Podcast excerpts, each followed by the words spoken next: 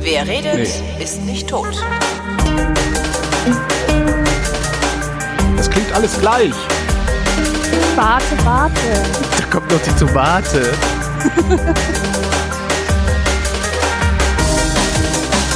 Ach so, wir müssen ja anfangen. Willkommen zu einer völlig neuen Ausgabe der völlig neuartigen, brutal betonistischen, retrofuturistischen, ironisch modernen, urbanen, lehrreichen Unterhaltungsmatinee mit Tradition, die fast alle Fragen, die an fragen.vrind.de geschickt werden, vrindheitsgemäß jedoch garantiert nicht zeitnah beantwortet. Hier ist die Vrindheit mit Nuka Novida. Und Charlie Wonsa. Ich habe auch eine Ukulele. Alle haben Ukulelen. Ja, genau. Wir fragen uns, wo dieser Trend herkommt, denn im Aldi gab es neulich Ukulelen. Okay, dann ist das Ding aber auch durch, ne? Dann ist das Ding. Das ist halt dann- durch. okay, dann Ja, kaufen aber wir uns jetzt Jeder hat eine Ukulele, denn jeder meint, Ukulele spielen zu können, aber es ist gar nicht so leicht. Ich kann das nicht. Ich habe eine Ukulele, weil mein Freund Markus sich eine Ukulele gekauft hat. Und äh, ähm, ähm, ich finde, ich finde das eigentlich finde ich Ukulele total lustig irgendwie. Ähm, eigentlich finde ich Ukulele total lustig irgendwie. eigentlich finde ich Ukulele total lustig irgendwie. Du musst das jetzt nochmal machen. Ach so. Äh, Eigentlich finde ich. Wupp. ähm. Yay! Hui! Ah. äh, naja, jedenfalls hatte er die Ukulele da liegen und ich dachte so, er ist ja lustig, Ukulele. Und er sagte, ja, ich habe mir jetzt auch noch eine, eine, eine bessere bestellt und die muss ich noch zurückschicken. Und dann sagte ich, och, ja, kaufe ich dir ab. Jetzt habe ich eine Ukulele gekauft. Weißt, also die, die liegt schon länger rum irgendwie und ich wollte die ganze Zeit mal Ukulele spielen dann, aber irgendwie habe ich es bisher noch nicht geschafft. Ja, und deswegen machen wir das jetzt live in der Sendung. Okay. Also, ähm, Ich habe auch so ein Stimmgerät, das muss ich, das muss ich benutzen, oder? Das musst du benutzen, aber erstmal solltest du die Basics kennen. Die Basics. Eine, äh, dass, dass eine Ukulele zum Beispiel nicht mit einer Gitarre identisch ist. Das wurde mir auch erst klar, nachdem ich äh, sie bekommen habe. Das heißt, im Gegensatz zu einer normalen Gitarre hat diese Gitarre vier Seiten. Wie viel hat denn eine normale Gitarre? Sechs. Oh. Aha. Und die hat auch eine ganz eigenartige Stimmung. Also so wie sie, wo, so wie die Seiten gestimmt sind und angeordnet sind. So ist zum Beispiel die erste Seite von, von oben oder von unten, wie man es nimmt, äh, die jetzt? dünnste, was seltsam ist, weil bei einer normalen Gitarre ist unten die dickste, also oben. Also, Also- wo jetzt? Äh, Ich sag okay, ich sag jetzt immer die oberste Seite, wenn ich meine die erste Seite, auf die die Augen fallen. Also ich gucke jetzt einfach mal auf die Ukulele, also Genau. ne, also so äh, praktisch in das Loch rein. Äh, nein, nein, nein, nein, nein, nicht Nein, in das Loch. Bitte äh, Nein, ich- wende ich guck- das Loch zur Wand. Ich, äh, nein, ich guck nur, damit ich, damit ich einmal Okay. weiß, welche Seite du Ah, meinst. Die okay, linke okay, oder die rechte? Ich meine die linke Seite. Das die ist die- erste Seite, die von links kommt. Also die hier. Sie sollte eigentlich so klingen. Okay. Das Ähm, kriege ich hin. Und du kannst dir merken, wie diese Seiten heißen, indem du dir meinen Spruch merkst, und zwar geile Schaben erregen Aufmerksamkeit. Geile Schaben erregen Aufmerksamkeit. Genau. G, C, E, E A. A. Das ist die korrekte Stimmung. Natürlich nicht so, wie du sie gespielt hast, weil deine Ukulele wird wohl nicht gestimmt sein, nehme ich an. Zumindest ist ihre Stimmung jetzt nicht so die beste. Also, Genau. ja. Also, die erste Seite, so sollte sie klingen. Also gut, ich habe ich hab jetzt meine Ukulele nach deiner gestimmt. Hast du jetzt dieses Stimmgerät? Ja, soll ich mal. Warte mal. So, das, das, ich, ich glaube, man klemmt das dann da so oben dran, damit man so profimäßig aussieht. Ach, sowas hast du. ja, ja, okay, so, so ein elektronisches. Da steht jetzt A5. Und wenn ich da dran drehe, passiert G. G. Also, geile Schaben. G. Das stimmt auch mit meiner überein. Das Ah ist ja. richtig. Meinst du, das nervt eigentlich, sich diese Sendung gerade anzuhören? Boah, ich habe auch gerade es ist grün geworden, es ist grün. Das, das stimmt. ja, Entschuldigung. Gut, gut, gut. Dann, dann erzähle ich vielleicht noch was über Ukulelen, während du schön weiterstimmst im Hintergrund. Ja, vielleicht fällt Idee. mir noch was Interessantes ein. Ähm, ich habe mich in die Ukulele verliebt, nachdem ich ein Video gesehen habe von Stefan Raab und Will Smith. Kennst du das vielleicht? Nee, aber Stefan Ähm, Raab war ja immer mit, mit der Ukulele unterwegs und hat das Rabigramm überbracht. Ja, genau. Ich und erinnere Genau. ich mich an eins, wo er gesungen, wo er, wo er bei den Klitschkos war und denen gesungen hat, könnt ihr dem Dieter Bohlen nicht mal gehörig den Arsch versohlen. Das fand ich sehr schön. Ja, und ähm, er saß halt, also auf YouTube kann man sich das Video ansehen, er sitzt da halt original mit Will Smith, diesem Zwei-Meter-Mann, und äh, hat seine Ukulele und äh, singt dieses äh, Men in Black Theme. Geil. Dieses Here come Men in Black. Und das macht er halt in seiner geilen hohen Stimme. Und äh, Will Smith bringt ihm nachher bei, wie man so so ein ähm, so ein Nigger-Shake macht mit, mit, mit dem Kopf. Heißt, wie so ein, äh, wie so ein, ähm, na wie heißt denn das? Weiß ich nicht. Äh, Wenn man äh, den Kopf so nach vorne dingst und dann zur Seite und der, der, der Rest des Körpers steht still. Kopfnicker. Ich, keine ja, auf Ahnung. jeden Fall ein geiler Move und das Video ist toll. Ich finde das C nicht. Das C findest du nicht, so sollte es sich anhören. Es ist nämlich ein tieferer Ton als das, als das G. E? Mein Gott, ist das E? Geht auch Was? E? Gilt auch E? Zählt nein, auch E? nein, E zählt nicht. E zählt nicht. Du musst die tiefer stimmen. Die Seite muss Tiefer. tiefer. Die, das heißt, die, die Schnur muss länger. Ja, Sekunde. Die Schnur muss länger.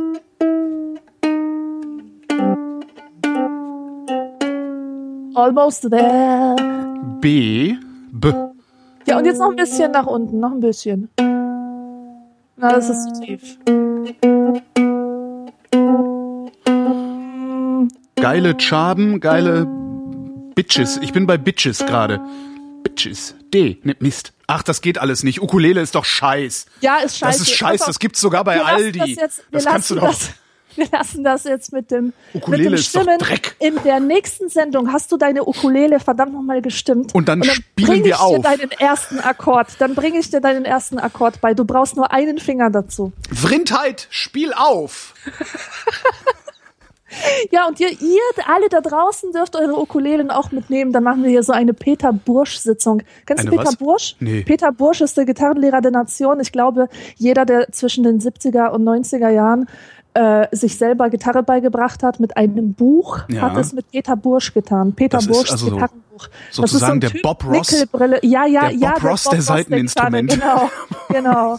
genau. Tja. So äh, viel dazu. Äh, ähm, äh, wo war ich? Wo waren wir stehen geblieben? Verdammt noch eins. Hm. Ich hab's vergessen. Äh, du hast letztes Mal hast du gesagt, äh, das war allerdings nicht on air, sondern off air. Ähm, äh, du wolltest dich beschweren über Flutter. Ach so, äh, nein, ich wollte, nein, nein, nein, ich wollte mich nicht beschweren. Ich will es nicht Nein? so, nicht so erscheinen lassen. Das klang aber so. Nein, ich war nur, ich war nur sehr traurig, als mir auffiel, ähm, dass so eine unnatürliche, dass so ein unnatürlicher Abfall in, in der Flatteranzahl stattfand. Und ich habe mir gedacht, Moment mal, ich habe doch gar keinen Shitstorm verursacht. Ich bin doch so wie immer. Warum kriege ich so wenige Flutters im Vergleich zu früher? Ja. Und dann ist mir der Gedanke gekommen, dass die Leute vielleicht auf dieses Ding umgestiegen sind. Ähm, Podcatcher heißt das so? Ja. Ich, ich weiß gar nicht, wo. Ähm, Podcast-Abspielgerät. Genau. Und Software, die normalen und die normalen Flatter-Nutzer, also die normalen Flatter-Nutzer, du weißt schon, die, Ja, ja. die, die regulär äh, flattern, die stellen dann ein, dass jede gehörte Sendung automatisch geflattert wird. Ja. Und dann ist es aber klar, wenn sie es nicht manuell machen, dass diese Flatters du bekommst und die Menschen, die mich normalerweise mitflattern, Ja. das dann aus irgendeinem Grund weglassen. Ja, das ist doof. Ja, aber ich möchte mich nicht beschweren. Ja, das ist Naja, aber du- ja du- jedem ist- überlassen. Ich, ich will niemanden zu Flatters zwingen, aber ich Aber du lebst mich doch auch davon, oder? Also ich meine, das ist doch ich ein, ja, Also ist das ja nicht zahlt mir meine Krankenversicherung. Ach Und, echt? Ja. Cool. Ja, Und das, wenn ich hm. das nicht machen würde, ja. ja, liebe, liebe Hörerschaft, äh, flattert doch bitte auch gelegentlich mal die Alexandra durch. Ja, das so richtig durchgegangen. Aua, Ruhe jetzt. Oh, pass auf, pass auf. Uh. So muss das klingen.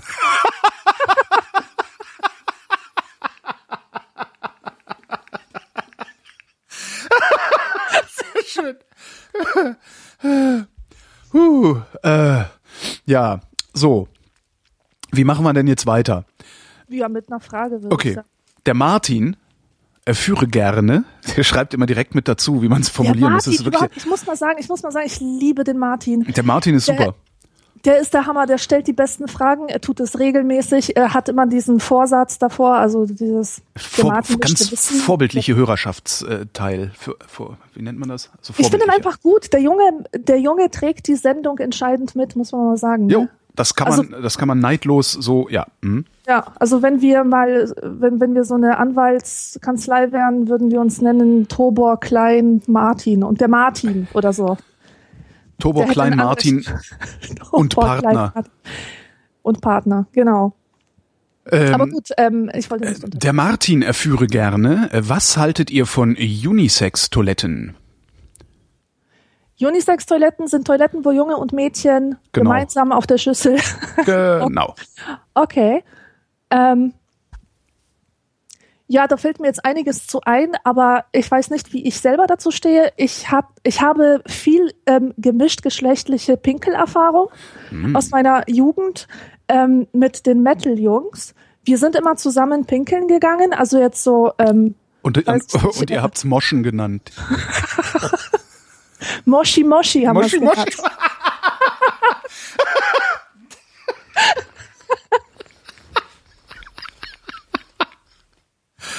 Ja, und das war gut. Das hat, äh, das hat äh, mich sehr viel gelehrt über das Verhältnis der Geschlechter zueinander. Ähm, ich muss sagen, dass das äh, ziemlich viele Vorurteile abgebaut hat, so gemeinsam zu, also Defekieren. Und- Nein, nein, ähm, Pinkeln. Das war auf Pinkeln beschränkt. Aber es war eine wirklich gute Erfahrung und ich habe erfahren, wie unglaublich viel Fassungsvermögen eine männliche Blase hat.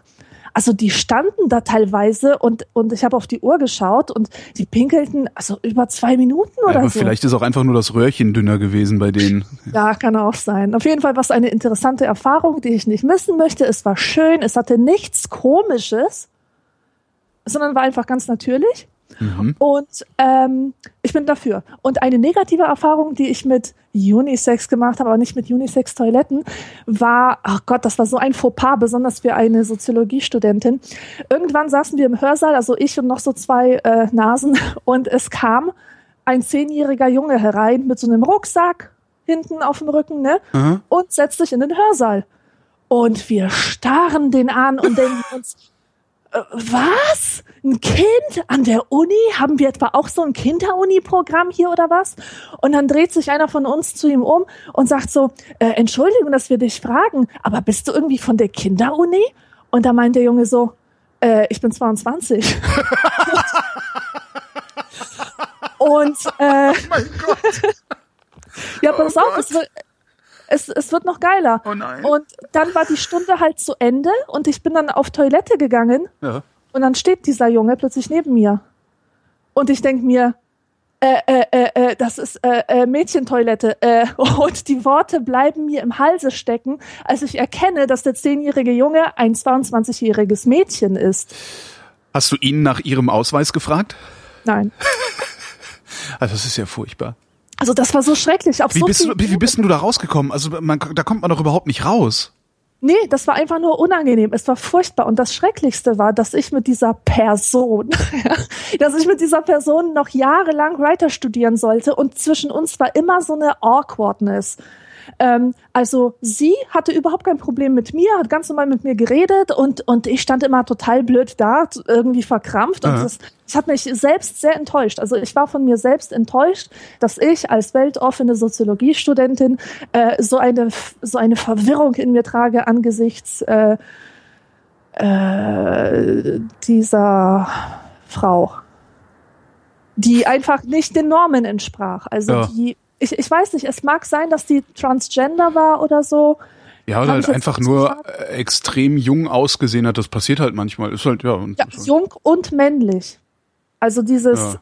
männliche Element war auch sehr, sehr stark da. Nee, sowas ist mir, glaube ich, noch nie passiert, dass ich irgendwie. Nee. So kleinen Menschen sagen, sie sollen mal zurück zu ihren Eltern laufen oder sowas. Das habe ich noch nicht gemacht. Nee, Schwein gehabt. Ja. Ja, und Äh, ansonsten, ich habe die Männer immer darum beneidet, dass sie sich das Phänomen Mädchentoilette nicht geben müssen.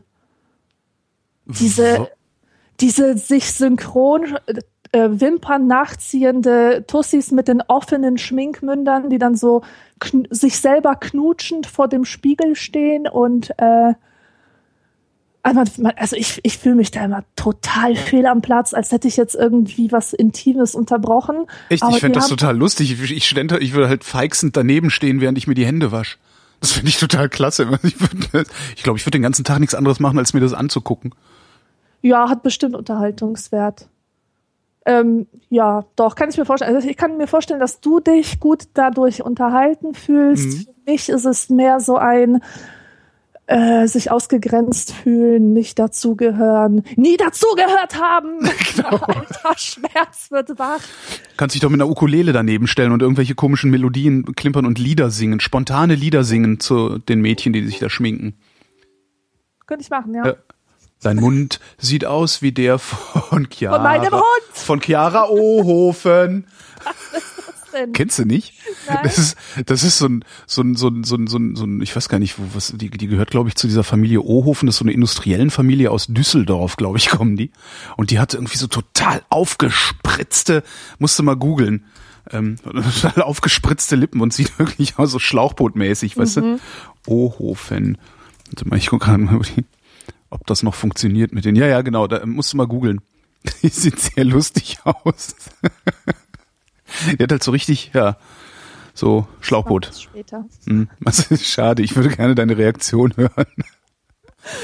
Ja, vor allem, es gibt auch Fotos von Chiara Ohofen Imitatoren, die sie Oh mein Gott. Warte, jetzt muss ich es mir doch reinziehen. Wie heißt sie? Olkhofen? Ohofen, also Chiara Ah, Ohofen. C I C H I A R A O H O V E N Ohofen. Der Vater von ihr ist der Typ, der damals in diesem NTV oder N24 Interview gesagt hat, ich muss weg. Ah, der Klassiker. Ja, ich muss weg. Das, das ist- das der, ist deren in der Vater. Wochenschau war, äh, wurde das ähm, gefeatured, gell? Äh, Mit Ingolf Lück und so. ja, ich weiß es gar, ich weiß gar nicht auch wie alt das ist. Also es war halt ein Interview Ah, auf einem dieser auf einem dieser Nachrichtensender Ja, und äh, der ja, hat ja. halt Ich irgendwie auf keine Frage eine richtige Antwort gewusst und irgendwann gesagt, ja, ich muss weg. Ja, Hast du gefunden? ja, habe ich gefunden. Fies, ich ne? Bin begeistert. Das ist echt unglaublich. Ich meine, dass sie das nicht merken, wenn die so Das sieht aus wie so eine Haribo-Lippe. Stimmt.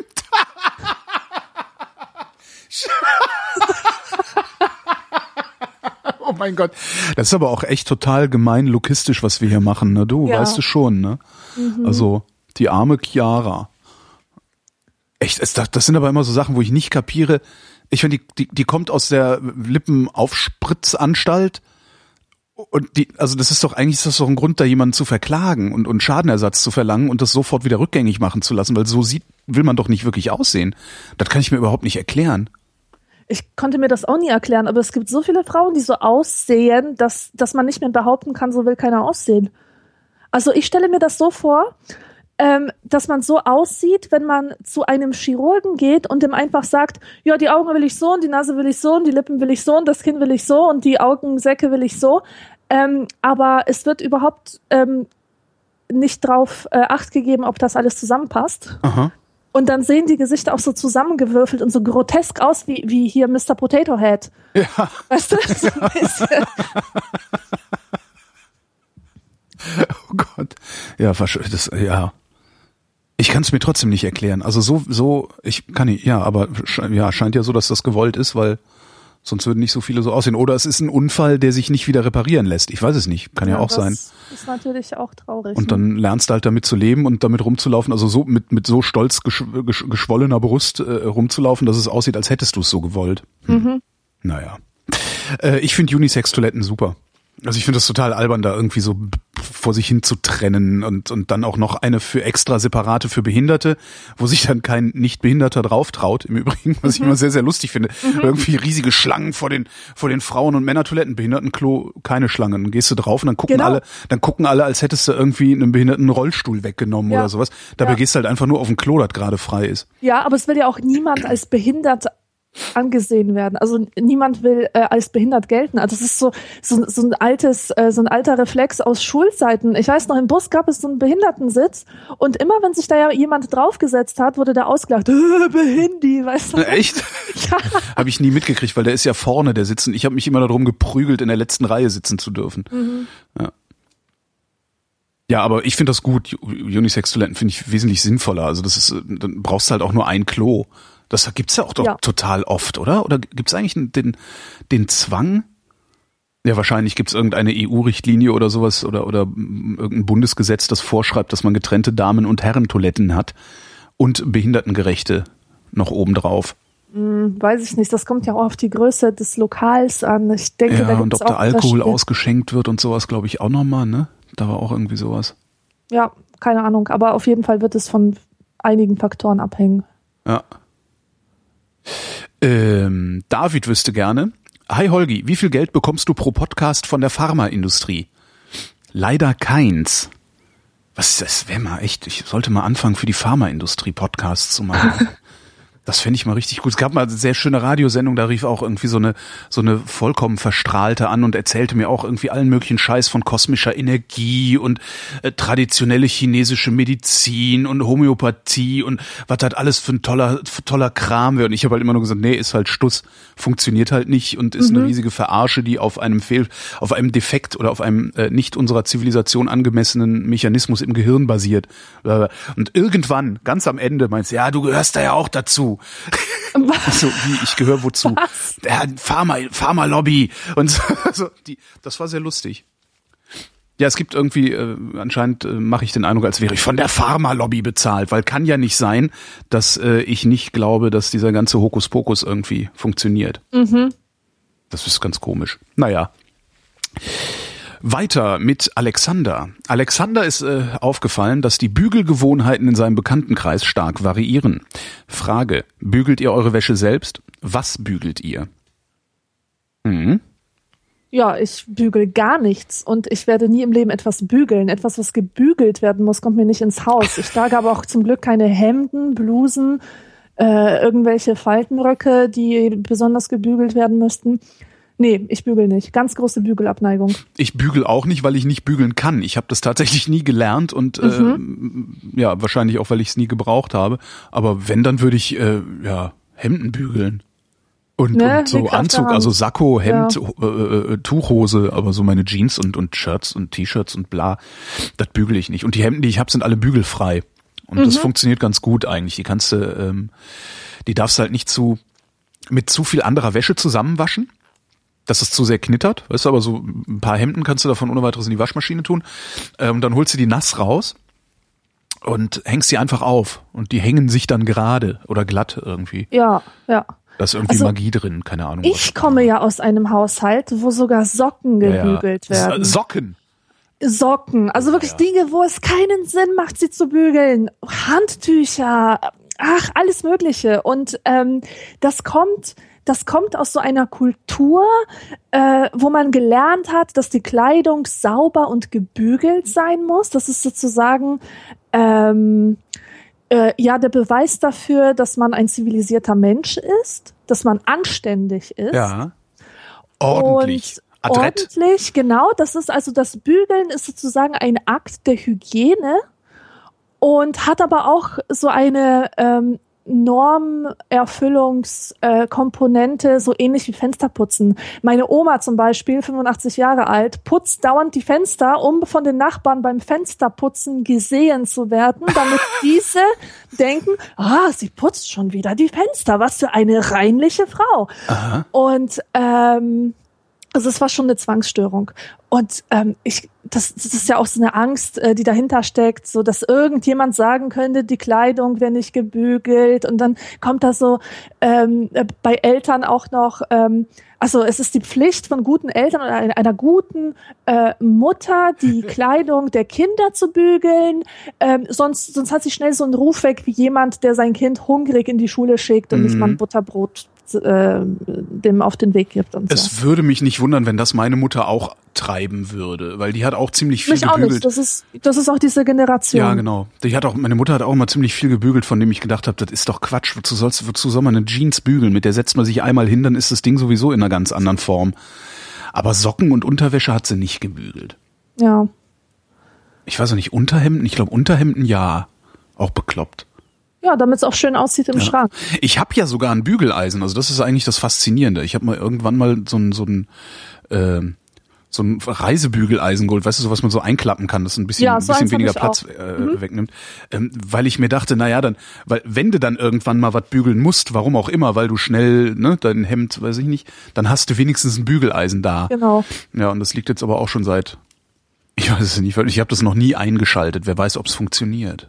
Ich habe mir mein Bügeleisen, mein Reisebügeleisen gekauft, weil ich mir ein Kleid gekauft habe, das sich als Knitterkleid herausgestellt hat. Das also ständig verknittert.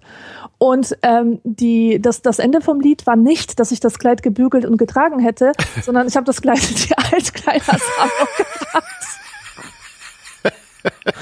so kann es gehen. Aber das ist, das ist auch sowas, wenn ich, wenn ich jetzt mir ein Bügeleisen kaufen müsste, ich glaube, ich würde, wäre völlig aufgeschmissen. Was kauft man da? Keine Ahnung, gibt es da so eine Szene, so eine Ich- mit- Textszene für Bügeleisen? Solange es keins von Apple gibt, glaube ich nicht, dass sich da eine Szene drum bildet. Naja, aber weißt du, es gibt ja, kennst du Glätteisen? Das sind ja auch Bügeleisen für die Haare. Ah! Da Stimmt, das, ja, das sind diese zangenartigen Dinger, Diese ne? zangenartigen Dinger, genau. Da gibt's tatsächlich die ganze Szene, die sich darüber unterhält, ne? was es für eine Beschichtung hat und was es für eine Art von Locken machen kann und wie breit es ist. Und dann diskutieren die ellenlang, also wie, wie echte Technikfans. Braucht man ein Dampfbügeleisen oder braucht man das nicht? Dampf brauchst du, wenn etwas schwer zu bügeln ist. Ah, Also für so ein Hemd, was einen ähm, so einen starken Kragen besitzt oder so, Ja. der auch richtig gut stehen muss, dann brauchst du wahrscheinlich ein Dampfbügeleisen. und wahrscheinlich auch, wenn du, ähm, also das, die, die Idee beim Reisebügeleisen ist ja, dass du irgendwo ankommst, dein Sakko ist zerknittert und du willst das irgendwie ein bisschen glätten, da will man wahrscheinlich auch Dampf haben, damit äh, damit die Faser Natürlich, einfach ein bisschen aber besser es gibt zu. keine, es gibt kein Bügeleisen ohne ohne Wasserdampf. Echt nicht? Also sogar mein Reisebügeleisen hat das. Ich glaube, mein Reisebügeleisen hat das noch nicht. So Ja. alt ist das. Also die ganz alten Bügeleisen, das sind ja auch ganz heiße Objekte, ähm, die hatten so, so eine Art Batterie. Das Ja. war so ein Gusseide, gusseisernes Ding. Und dieses Ding hat man in den Ofen getan.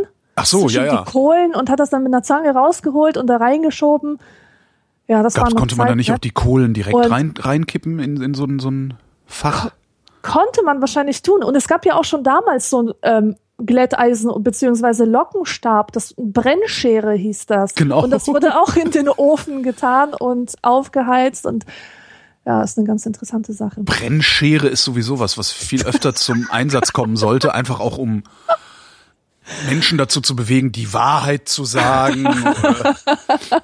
Und vor allen Dingen, was will man denn, wie- was, was, also ganz ernsthaft, was will man bei Frauen ansetzen, ja, das analog zur männlichen Hodenpresse funktioniert? Ne? Brennschere, jetzt haben wir's. Brennschere, genau. So, passen Sie mal auf, dass ich bei Ihnen nicht die Brennschere ansetze und Sie vorher noch fixiere. Oh je. Ja, bügeln, hei, hei, hei. Da, da ist er wieder. Der Martin erführe gerne. Ist es akzeptabel, jemanden bei einer politischen Wahl aufgrund von Äußerlichkeiten nicht seine Stimme zu geben? Lokismus als Wahlentscheidung. Ja. Ja, voll schlimm, mich- voll, Lokismus immer voll Also- schlimm. Ja. Trifft eigentlich irgendjemand eine politische Entscheidung ausschließlich aufgrund seiner sachlichen Analyse, die er durchgeführt hat? Ich glaube nicht. Ähm, es gibt mit, es gibt's mit Sicherheit, aber dann bist du an der Techno, dann, dann, das ist so eine technokratische Haltung, würde ich denken, oder? Ja, oder du bist Autist oder so. Aber jeder lässt sich doch beeinflussen vom Auftreten Ja, eines natürlich. Kandidaten, den er wählt. Ja. Und äh, wenn ich schlechte Erfahrungen gemacht habe mit einem Menschen, der buschige Augenbrauen hatte, dann werde ich den entsprechenden Politiker auch irgendwie mit diesen Charak erwarteten Charaktereigenschaften aufladen, weil so funktioniert der Mensch nun mal. Was hat Theo Weigel dir eigentlich getan? Mir nichts, aber meine Mutter zum Beispiel hat so ein Problem, die mag keine Menschen mit buschigen Augenbrauen. Kann die einfach nicht leiden. Ja, bei, Ähm, bei mir ist bei mir ist das aber so so ähnlich. Also ich habe, es gibt zum Beispiel diesen, es ist ein wunder, wunderbares Beispiel. Gerade der der ist der Vorsitzender bei den Grünen, dieser Hofreiter heißt der, mit seinen mit seiner Halbglatze und diesen komischen äh, überschulterlangen Fusselhaaren, die da noch so vom Kopf hängen. Ja. Da denke ich mir immer, Alter, wenn du noch nicht mal in der Lage bist, deine Frisur irgendwie, weißt du, dass deine Haare nicht nicht albern aussehen. Oh wenn mein du, Gott, der ist das. Wenn okay. du nicht in der Lage bist, deine Haare so hinzukriegen, dass sie nicht albern aussehen, kann ich dir leider auch nicht zutrauen, dass du irgendwas anderes hinkriegst. Und jedes Mal, wenn der irgendwo auftritt, habe ich Probleme, dem zuzuhören, weil ich mir die ganze Zeit denke, so, Alter, was ist mit deinen Haaren los? Mhm. Geh doch mal zum Friseur. Das ist irgendwie, weiß ich nicht, ja. Ist halt Lokismus, aber ich glaube, dass, ja, das, das funktioniert. Und ich glaube, dass selbst die, die äh, immer mit dem Finger auf andere zeigen und sagen, hey, Lokismus, dass sie genauso ticken. Natürlich. Also, das ist, und ich glaube, dass das sehr akzeptabel ist. Ja. Diese Lokismus-Spacken, das sind diejenigen, deren Herz beginnt höher zu schlagen, wenn jemand einen Iro hat oder so. Oder so eine Lesbenfrisur, weißt du? Dann denken die gleich, ah! Und ist doch wahr. Die denken, sie werden nicht so, nur weil die, nur weil die, äh, äh, äh, wie heißt denn das? Dings bei ihnen vertauscht sind. Die, wie nennt man das X in, in der, in der, in der, äh, Die Variablen. die Variablen. So. Genau. Zumindest, äh, die, ja, das unterstelle ich denen allerdings auch gerne. Also das sind halt, das ist halt, ja, ach komm, das ist halt Weltverbesserismus, also ist halt sein eigener Ismus. Nee, aber das, ich, ich finde das, äh, ich finde es akzeptabel, dass, dass man seine Wahlentscheidungen auch von solchen Dingen abhängig macht, weil, wie gesagt, das, du, du wählst ja nicht nur ein politisches Konzept, sondern du wählst einen Menschen, der ein politisches Konzept versucht, auf dem Verhandlungswege durchzusetzen. Und auf dem Verhandlungswege, wenn es ernst gemeint wird, ist, geht halt ein Teil dieses politischen Konzepts verloren. Ähm, ne, also Mindestlohn, 10 Euro, wäre sinnvoll. Ja? 10 Euro wäre ein sinnvoller Mindestlohn. 8,50 geht gerade so.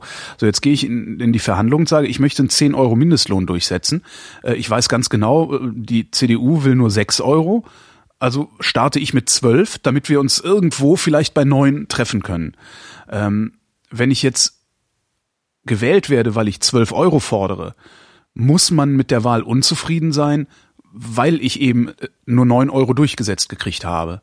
Wählen die jetzt aber meine gesamte Erscheinung, also ne, meine gesamte Person, die sich auch in meiner Kleidung und sonst wie ausdrückt, äh, glaube ich, ist es einfacher, mir zu verzeihen, dass ich auf dem Wege des Kompromisses oder auf dem Wege der Kompromisssuche meine Überzeugung nicht durchgesetzt habe oder nicht so absolut vertreten habe, dass ich die Verhandlungen abgebrochen habe, nur weil ich nicht absolut meinen Willen bekomme.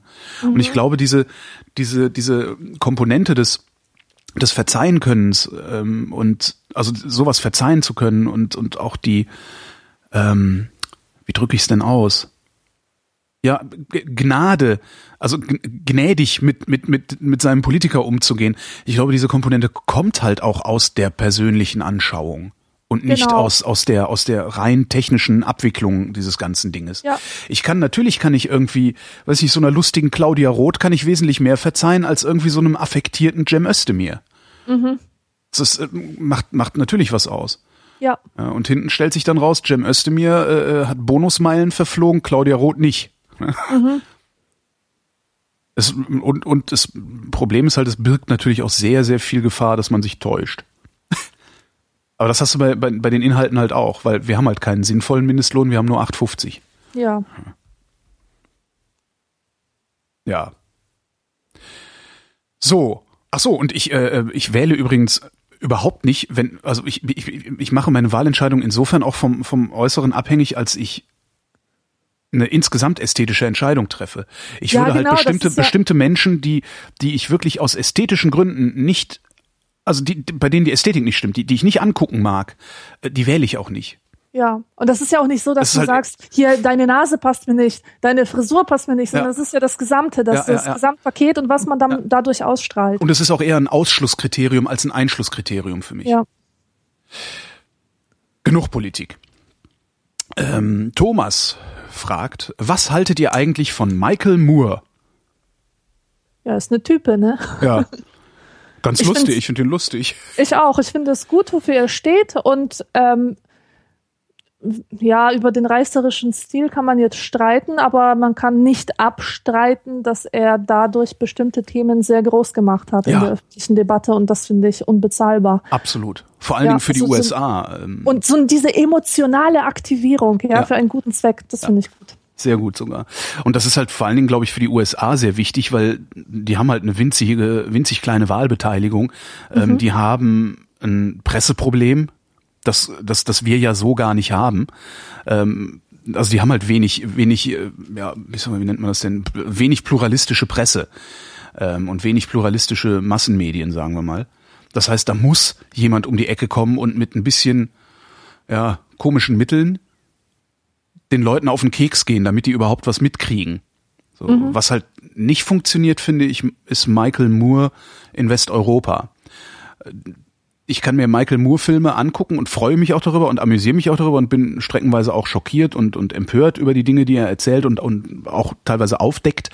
Ähm, aber das ist halt alles nicht neu. Also Ja. Michael Moore hat mir noch nie was Neues erzählt Ja. ähm, sondern eigentlich nur bestätigt, was ich ohnehin schon wusste, beziehungsweise was ich als Vorurteil sowieso mit mir rumgetragen habe. Und ähm, Michael Moore, äh, finde ich, kann man darum in Deutschland nicht wirklich als Anwalt der Themen nehmen, die er bearbeitet, sondern den muss man, glaube ich, anders sehen. Man muss den wirklich sehen als jemanden, der einfach nur mal eben hier aufrüttelt, der mal einen Schrauben, Schraubenzieher ins Getriebe steckt, damit kurz mal die Maschine stehen bleibt und guckt. Ja, Ja. Und er ist halt nicht der Prophet, zu dem er hoch, hoch gebauscht wurde. Also das war ja eine Zeit lang, hast du ja das Gefühl gehabt, dass Michael Moore der neue Prophet wäre. ist ja der, überall ähm, ist. ja, ja. Überall, ja. Und das fand ich eher gefährlich, weil der ist Genau. halt Satiriker, das darf man nie vergessen. ne? genau. Der ist jetzt nicht der unabhängige, äh, objektive Dokumentarfilmer. Mhm. Tja. Alexander fragt, warum wirft man Bücher nicht weg? Leute, werft eure Bücher weg, bitte. Ich wollte auch gerade sagen, warum wirft man denn Bücher nicht weg? Ja, also ich, ich weiß, warum man, ich weiß, warum viele Menschen Bücher nicht wegwerfen. Äh, aber es gibt einen ganzen Markt mittlerweile für Bücher, deren einziger Zweck es ist, weggeworfen zu werden. Dieses Diese- Chiclet-Zeugs und sowas Ja, alles. dieses Chiclet-Zeug, das Zeug, was innerhalb von drei Monaten fertiggestellt ist, diese, diese ganzen überlangen Blog-Einträge oder einfach Blogs, die dann irgendwie zu einem Buch umgedingst werden, Ratgeber, die sich auf irgendein sehr, sehr aktuelles Problem beziehen, ähm, also wo halt keiner saß und sich jahrelang Gedanken gemacht hat über, über irgendeine neue Diät oder so oder Psychotherapie, sondern einfach mal drauf losgeschrieben hat, dann diese ganzen prominenten Memoiren, diese grausigen äh, Berichte über die Blinddarmoperation von keine Ahnung wem. ähm, das ist halt alles scheiße. Und ich finde es auch sehr schade, ähm, ja, aber eigentlich auch nicht wirklich. Aber die, das, das die Zeit des Buches als unhinterfragbares Kulturgut, ja, dass die vorbei ist. Die ist vorbei. Man kann an dem Buch wieder wunderbar zeigen, wie etwas, das mit extremem Wert aufgeladen war, äh, wieder entladen werden kann. Ähm, wenn du mal so das Buch vergleichst mit der mittelalterlichen Handschrift. Erstens, die Klöster hatten ein Monopol auf die Produktion von Handschriften. Zweitens, so ein äh, hatten, die, hatten, die ein, oder ein, so ein hatten die wirklich ein Monopol oder waren es halt einfach nur die ein, einzigen, die es herstellen konnten, weil es die einzigen waren, die schreiben konnten? Das waren die einzigen, die schreiben konnten. Das waren die einzigen, die die Originalbibeln besaßen oder die Schriften halt von Aha. denen zu kopieren war. Und jeder, der irgendwie im Mittelalter mit Bildung zu tun haben wollte, der ließ sich von Kirchenmännern ausbilden, von Mönchen, von Ja. Menschen in den Klöstern. Also auch so ein äh, Karl der Große oder was oder irgend, irgendwelche Herrscher, die, die gebildet sein wollten, die gingen nicht an die Uni, also in diesem Sinne. Oder, oder sagen wir mal so, die, äh, die ganze akademische Welt, auch die frühe akademische Welt, setzte sich aus Kirchenleuten zusammen. Mhm. Da war einfach die ganze Bildung konzentriert. So. Und ähm, an so einem Buch saßen die Leute oft jahrelang, weil jede einzelne Seite auf wertvollstem Pergament beschrieben wurde, wurde mit dem, was als Zentrum der Kultur oder des Geistes gesehen wurde, diese Bibel, diese Evangelien abzuschreiben. Mhm. Das war also nicht äh, äh, Pornografie oder Schund oder was weiß ich, äh, irgendein Zeug, was, was wertlos ist, sondern auf dieses Pergament kam halt nur das Allerheiligste. Und Ja. das ist klar, wie wertvoll so ein Buch war. Und auch im Spätmittelalter ließen sich nur die Allerreichsten ihre Privatausgaben anfertigen. Stundenbücher, da gibt's ein ganzes wunderbares Genre. Äh, Stundenbücher waren solche Gebetsbücher, die ähm, ähm, so so ähnlich aufwendig gestaltet waren wie die ähm, Evangelien, äh, Kodexe, Kodizes oder Kodice, Kodek, Ko Kodexen. Genau. Also nur die Reichesten konnten sich so eine Anfertigung überhaupt leisten.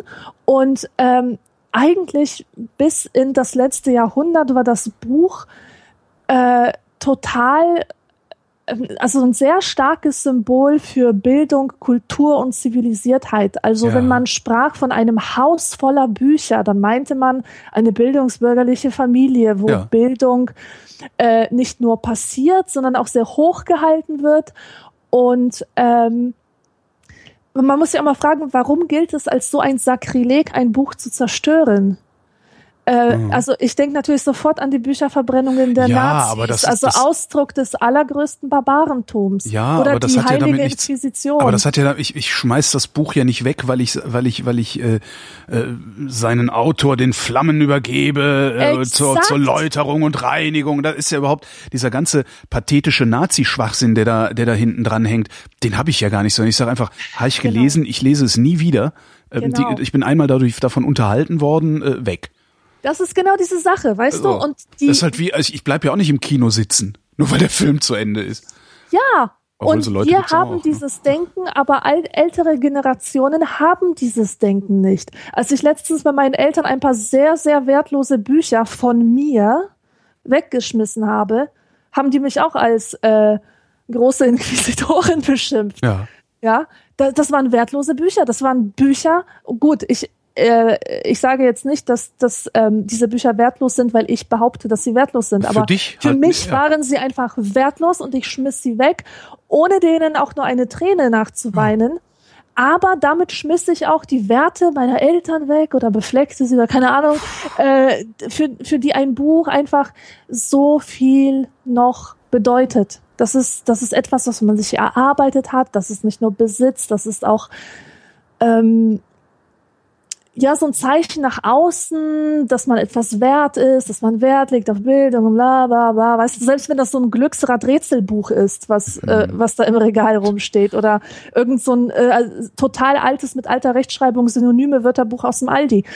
Ähm, und das ist halt eine Sache, die verstehe ich nicht und die ist nicht mehr zeitgemäß und da sollte, da sollten wirklich alle Leute mal umdenken. Vor allem, ähm, wie viele Bücher haben wir in den Regalen stehen, die entweder äh, stinken, zum Beispiel nach Rauch oder so, oder total vergilbte Seiten haben. Und es wäre kein Problem, sich für den, ähm, für einen Cent auf Amazon bei den Gebrauchtbüchern dieses Buch nachzubestellen Ja. in einer besseren Qualität. Warum soll dieses alte, zerfledderte Ding, Naja, das ist halt so, das ist eine Nostalgie halt, ne? ich kann das nur bei, bei Kinderbüchern verstehen, die man so aus seiner Kindheit hat. Ähm, Ja. Vielleicht auch, ich überlege gerade. Nee, ich kann es tatsächlich gar nicht verstehen. Ja, bei Kinderbüchern. Alles andere ist halt irgendwie, das stand halt schon immer da, das wirft man jetzt nicht weg. Ja, das ist so ein das tut man nicht Ding. Ja, ja. ne, tut man einfach nicht, Ja. weil was würde es bedeuten? Nee, also ich, ja, ich kann, was, was Alexandra sagt, Ja, ich äh, schmeiß weg den Scheiß. Bei mir liegen auch viel zu viele weg. Bücher rum. Viel zu viele, die ja, ich das ist es. Dann werden halt Wohnungen ganz schnell zu Messi-Wohnungen. Äh, so ging es mir Ja. im Studium. Ich lebte in einem totalen Messi-Zimmer, weil Ja. alles voller Bücher war, die ich nicht wagte wegzuschmeißen, weil ich dachte, hey, das ist doch alles meine studentische Identität, die mich hier in einem äh, Gefängnis äh, einsperrt. Ja, Mhm. das ist ganz, ganz grauselig. Äh, ich bin so froh, dass es E-Books gibt. Mein Gott, es, äh, nichts hat mein Leben mehr entrümpelt als ähm, die Existenz von E-Books. Ja, wobei ich da ja immer noch das Problem habe, dass vieles von dem, was ich gerne hätte, ist als E-Book nicht zu kriegen oder Ja, viel zu noch. teuer. Und also ich, äh, ja, ich hätte, ich, ich möchte das halt gerne, ich möchte zum E-Book gerne, bei, bei manchen Büchern möchte ich da gerne die Printversion auch haben. Weil es gibt halt Bücher, die möchte ich in gedruckt haben, um da gelegentlich einfach mal reinzugucken, indem ich sie aus dem Regal nehme. Ja. Und ich möchte es immer dabei haben können, um gelegentlich reinzugucken. Also ich möchte gern beides, beide Welten haben und das kriegen die Verlage aber anscheinend irgendwie nicht hin. Ja. Also es wäre ja ein einfaches zu sagen, okay, du kaufst dir ein Buch für 25 Euro, da hast du einen Code, äh, da kriegst du dann auch nochmal eine E-Book-Variante dazu. Machen die aber nicht. Keine Ahnung warum. Ich, ob die das nicht begreifen oder ob die glauben, dass man, dass sie dann irgendwie mehr verdienen, äh, ich weiß es nicht. Ich weiß es auch nicht, das wäre echt mal eine gute Idee. Und was ich noch sagen will. Bei Musik übrigens gibt's das ja, ne? Da, da, da verbreitet sich das langsam, dass du zu Ja, CDs und gerade zu LPs einen Download-Code bekommst. Ja. Ja, ja. Ähm, ich finde es total wichtig, dass Kinder dennoch in einem Haushalt voller Bücher aufwachsen. Dass sie äh, die Erfahrung machen können, dass man Bücher im Regal entdecken kann, dass man sie rausziehen kann, dass man reinschauen kann, dass man die Seiten anfassen kann. Das ist, finde ich, unheimlich wichtig. Absolut. Und ähm, deswegen macht es mich auch so fertig, der Gedanke, dass die Handschrift ähm, ähm, ähm, ähm, verschwinden soll, dass, dass die Kinder in der Schule nicht mehr die Handschrift beigebracht Wie? bekommen. Bekommen nicht beigebracht, sollen. mit der Hand zu schreiben? Ja, das ist jetzt ein ganz großes Thema in der Fass von heute. Aha. Äh, und das geistert jetzt schon seit einigen Wochen durch die Medien. Es ist halt so in der Diskussion, das Schreiben lernen zu verlagern auf die Tastaturen. Das heißt, es gibt keine verbindlichen äh, keine verbindliche Handschrift mehr, die Kinder erlernen äh, sollen. Ähm, es soll der Schwerpunkt einfach von der Handschrift auf die Tastaturschrift gelegt werden. Und letztens kam auch so eine Falschmeldung aus Finnland, dass es da Ah, angeblich ja, schon genau, ich durchgesetzt werden soll. Aber ja, genau, das war, das hat mich unglaublich schockiert, aber das Echt? war halt eine Falschmeldung. Hm. Ähm, so war das gar nicht gemeint. Dennoch ist das jetzt groß in der Diskussion, inwieweit das sinnvoll ist und inwieweit es uns unserer Menschlichkeit beraubt, wenn wir nicht lernen zu schreiben. Denn das, das Schreiben mit der Hand führt zu einem ganz anderen Denken als an der Tastatur. Und ähm, Wie würdest du, wie würdest du den Unterschied beschreiben? du machst beim Schreiben, das Schreiben ist eine total sinnliche Erfahrung. Du hältst den Stift in der Hand, ähm, dann ist deine Feinmotorik ist verbunden mit deinem Gehirn, also Ja. Hand-Dings-Koordination, weißt du, was ich meine? Hand-Auge-Koordination. Genau. Und du ähm, schreibst diese Buchstaben und in diese Buchstaben kannst du deine Persönlichkeit reinlegen. Das hören jetzt bestimmt Leute nicht gern, die eine Sauklaue haben und die überhaupt nicht schreiben können und die das immer schon gehasst haben. Bei mir war es anders. Ich habe eine schöne Schrift, weil ich es liebe, schön zu schreiben. Ach, und du hast äh, gut. Ich habe eine Scheiß, ich habe eine Sauklaue. Ja. Hm. ja, für mich hat das eine unglaublich entspannende Wirkung. Manchmal äh, schreibe ich einfach stundenlang äh, Textpassagen ab, Ach, die ich irgendwo gelesen habe. ja. Die müsste ich nicht abschreiben, weil ich habe sie ja markiert. Also wenn ich darauf zugreifen wollte, könnte ich einfach der, der Markierung folgen. Na, wenn ich sie Aber- abschreiben würde, würde ich sie hinterher äh, gelernt haben, sozusagen. Ja, also erstens, es gibt einen ungeheuren Lerneffekt, wenn man etwas mit seiner Hand schreibt. Und das ist so ungefähr wie diese Mnemotechnik, bei der man ähm, Vokabeln überall in der Wohnung verteilt. Ja, auf an kleinen bestimmte Klebern. Orte. Äh, also sofort äh, dieses, dieses Wort verbindet mit dem Ort und Mhm. sich das besser merken kann und so ähnlich ist es mit dem Schreiben, dass man unbewusst auch ein Wort mit einem bestimmten Kringel oder so verbindet. Ähm, oder mit, mit der Art, wie, wie man, äh, wie man mit dem Stift umherschwingt. Und ich schreibe halt aus Meditationsgründen. Das entspannt mich total, wenn ich einfach mal eine halbe Stunde lang mit der Hand was schreiben kann. Das ist Ähm, interessant. ich, das, äh, also ich finde das, äh, das ist ein interessanter Gedanke. Ich glaube, das probiere ich auch mal. Ja, ich schreibe das. halt auch viel lieber mit mit der Hand als mit dem Rechner, weil das ist halt auch ich weiß nicht, so einen doofen meinen doofen Vierfarbkuli und ein Blatt Papier äh, habe ich halt immer zur Hand und und das das das ist einfach ja ist halt das geht halt viel schneller. Es, die, die Abwicklung des, des Schreibvorgangs ist halt auch viel schneller. Also bevor ich einen Satz äh, in eine Notizen-App in meinem Smartphone ge getippt habe, was ich auch mache, wenn ich will, dass diese Notiz äh, irgendwie auf meinen anderen Computern ankommt, weil ich da jetzt irgendwie eine Sendung vorbereite oder so, äh, dann mache ich das sicherlich. Aber wenn ich irgendwie mir was aufschreibe ähm, oder auch im Büro sitze und irgendwas, äh, weiß ich nicht, ich schreibe halt, ja, ich schreibe halt eigentlich immer mit Stift und Papier. Weißt du, dass ähm, das Wunderbare am Schreiben mit Stift ist, dass, ähm, dass, dass du, dass es ein Instrument zum Denken ist. Ja. Ähm, wenn ich mit, mit dem Stift schreibe, dann tue ich es, um herauszufinden, was ich denke. Wir hatten ja schon mal in irgendeiner Sendung, dass wir eigentlich gar nicht denken oder nicht in vollen Sätzen denken Ja. oder irgendwie gar nicht wissen, was wir denken. Und beim Schreiben, das ist wie so ein Korsett, das dich jetzt zwingt, jetzt diesen Gedanken zu formulieren. Und du kannst es auch nicht so einfach korrigieren wie auf der Tastatur.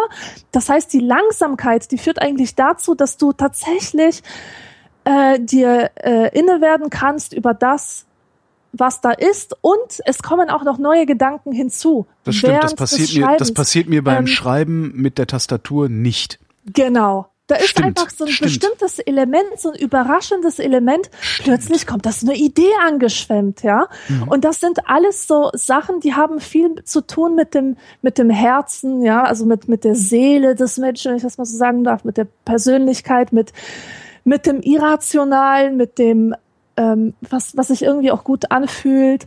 Und äh, das, diese Erfahrung zu machen, finde ich sehr wichtig. Und ich finde es auch so wichtig, dass die Kinder Brieffreundschaften haben. Nicht so WhatsApp-Message-Freundschaften, sondern Brieffreundschaften. Dass da irgendjemand sitzt, an den sie zwei bis drei Seiten schreiben, einmal im Monat und die Erfahrung machen, wie es ist, jemandem etwas mitzuteilen. Und so ein Brief, also ich, ich schmeiße keinen handgeschriebenen Brief we- weg, weil diese Seiten für mich so beseelt sind. Ja. Ähm, und ich habe gar kein Problem damit, eine Mail zu löschen.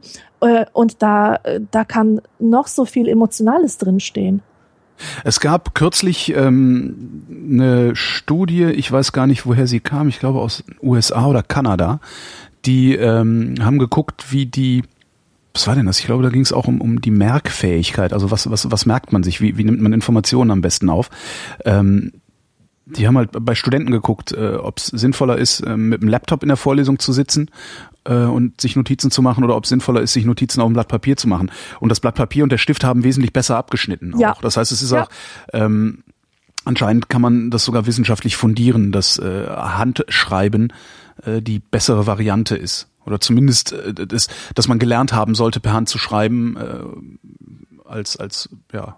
Ja, dass es als Option erhalten bleibt, sagen wir mal so. Ja, Ja, und was ist denn das? Stell dir mal so eine ap- postapokalyptische Welt vor, ja? ja gut, das ist Äh, klar. Die, also dann, die Leute haben nicht mehr ihren kleinen Minicomputer äh, zur Verfügung. Wie sollen sie sich verständigen? Wenn du in einer Notfallsituation bist und nicht mal auf dein Handy verzichten kannst oder nicht mal auf irgendwas Tastaturmäßiges. Na, die- Ich meine, als wenn du das, in wenn du das Amerika weiterspinnst, wenn du das weiterspinnst, dann hättest du irgendwann den Moment, wo wir überhaupt nicht mehr schreiben, sondern nur noch diktieren, was ja im Grunde ausreichen würde. Wobei ich glaube, wenn man liest, kann man automatisch auch schreiben, oder? Ich weiß es gar nicht. Kann man automatisch schreiben, weil man lesen kann? Nein, Nein? Okay. nein, natürlich nicht. Das hat, das ist ja eine eine motorische Fähigkeit. Stimmt, ja. Stimmt, muss separat erlernt werden, ja, ja, ja. Ja. Und das ist so wie tanzen lernen. Also ich kann nicht tanzen, aber ich kann schreiben. Und ich stelle mir tanzen können so ähnlich schön vor wie schön schreiben. Man kommt einfach in Einklang mit sich selbst.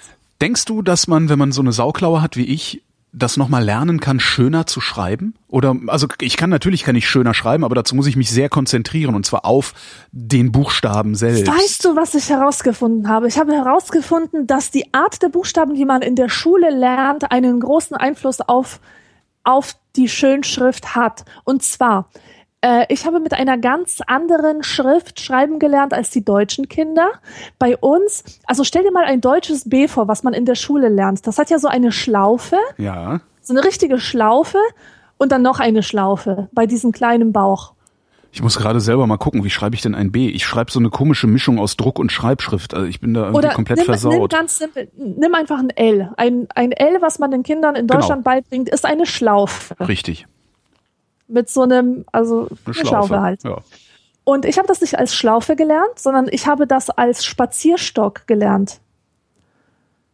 Da war keine Schlaufe, da war einfach eine gerade Linie, die dann so eine Kurve nimmt. Ach, unten praktisch.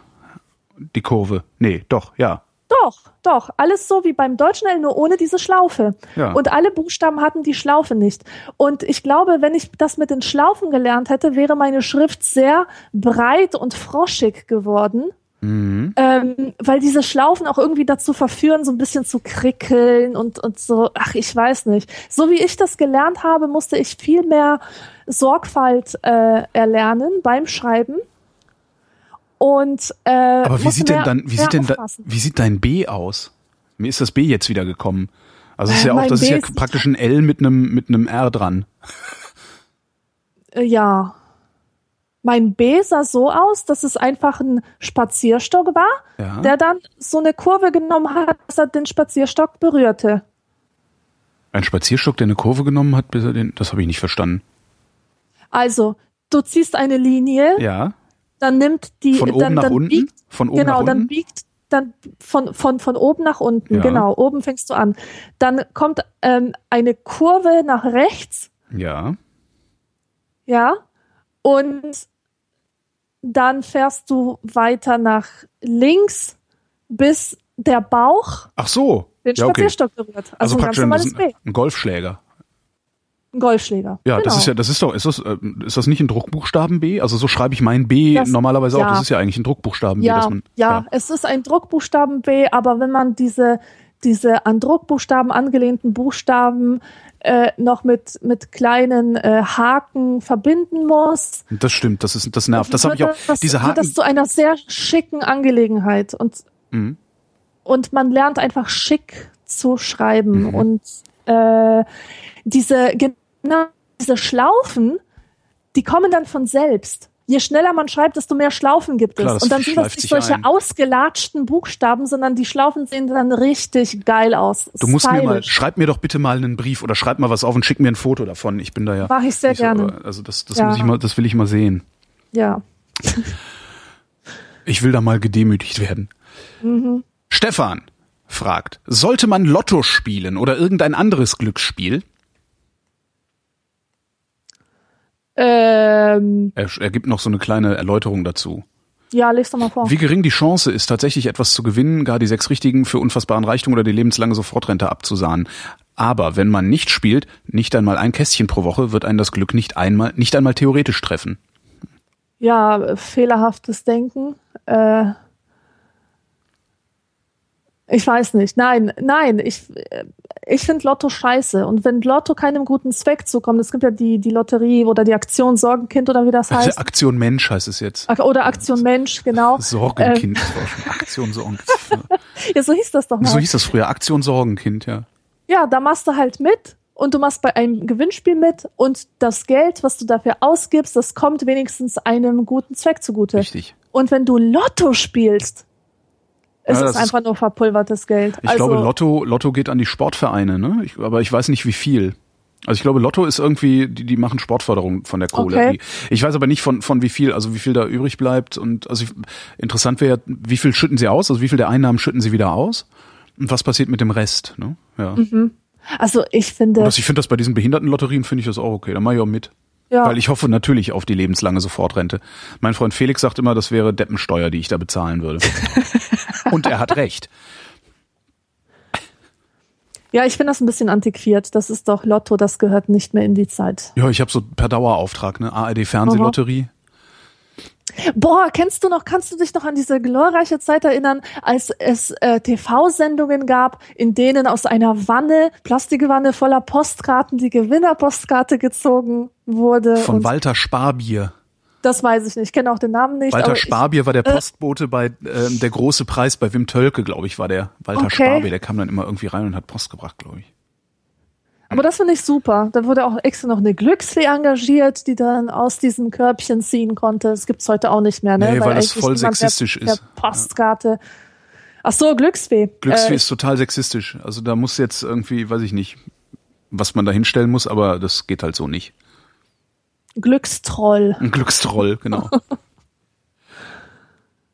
Philipp. Hast du mal irgendwas, warte, warte, hast, Ja, du ja. hast du irgendwann mal etwas gewonnen bei einem Preisausschreiben oder einem Rätsel oder äh, so einer Sache? Äh, ja. Ähm, Oh. Irgendwann mal ein T-Shirt von der Kreissparkasse Euskirchen. Ähm, 10 Euro in der Fernsehlotterie, Okay. für die ich jeden Monat 10 Euro zahle.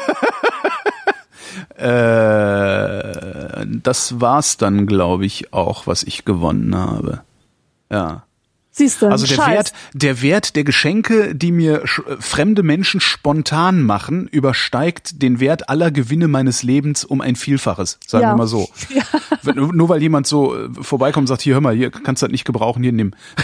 das größere Glück liegt auf der Straße. Ja, und ich weiß außerdem, ich sage nichts Näheres, aber ich weiß, dass, ähm, dass Institutionen, Organisationen, die etwas ähm, bekommen, um es ähm, äh, die Kundschaft gewinnen zu lassen, dass die es meistens doch unter den Mitarbeitern verteilen. Das passiert oft, äh, aber nicht so, also zumindest wo, wo ich war, nicht so oft, wie ich mir gewünscht hätte, sonst hätte ich ein paar von den Sachen, die wir beim Radio verlost haben, sonst hätte ich ein paar von den Sachen selbst. Ja. Und äh, ja, sehr ärgerlich. Ja. Also es, es ist tatsächlich, das hat mich oft geärgert. Ich dachte so, wie, wieso kriege ich jetzt nicht eins davon? Ich muss hier sechs Wochen lang diesen Scheiß verlosen jede Stunde. Mhm. Da ist ja wohl für äh, eins für mich ist dann ja wohl auch noch drin, oder?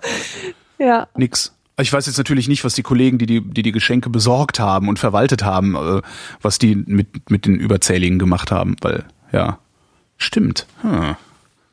Jetzt, wo du es sagst, vielleicht habe ich einfach nur am falschen Ende der Nahrungskette. Mhm. Hm. Ja, aber prinzipiell hast du recht. Ich finde das dann auch immer ganz witzig, wenn irgendwer irgendwo was gewonnen hat, äh, wo zufälligerweise ein Kumpel von ihm arbeitet. Und so. Ja, ja. Nee, ich ja. habe das echt gewonnen. Ja, ja, klar, hast du. Sicher. Es geht alles mit rechten Dingen zu, immer, überall. Mhm. Philipp fragt, wie lange liegt euer letzter Erste-Hilfe-Kurs zurück? Oh Gott, das ist mein Wunderpunkt. Ich habe noch nie einen gemacht. Weil du keinen Führerschein hast. Genau. Ja. De, meiner genauso lange. Das wäre dann ja genauso lang.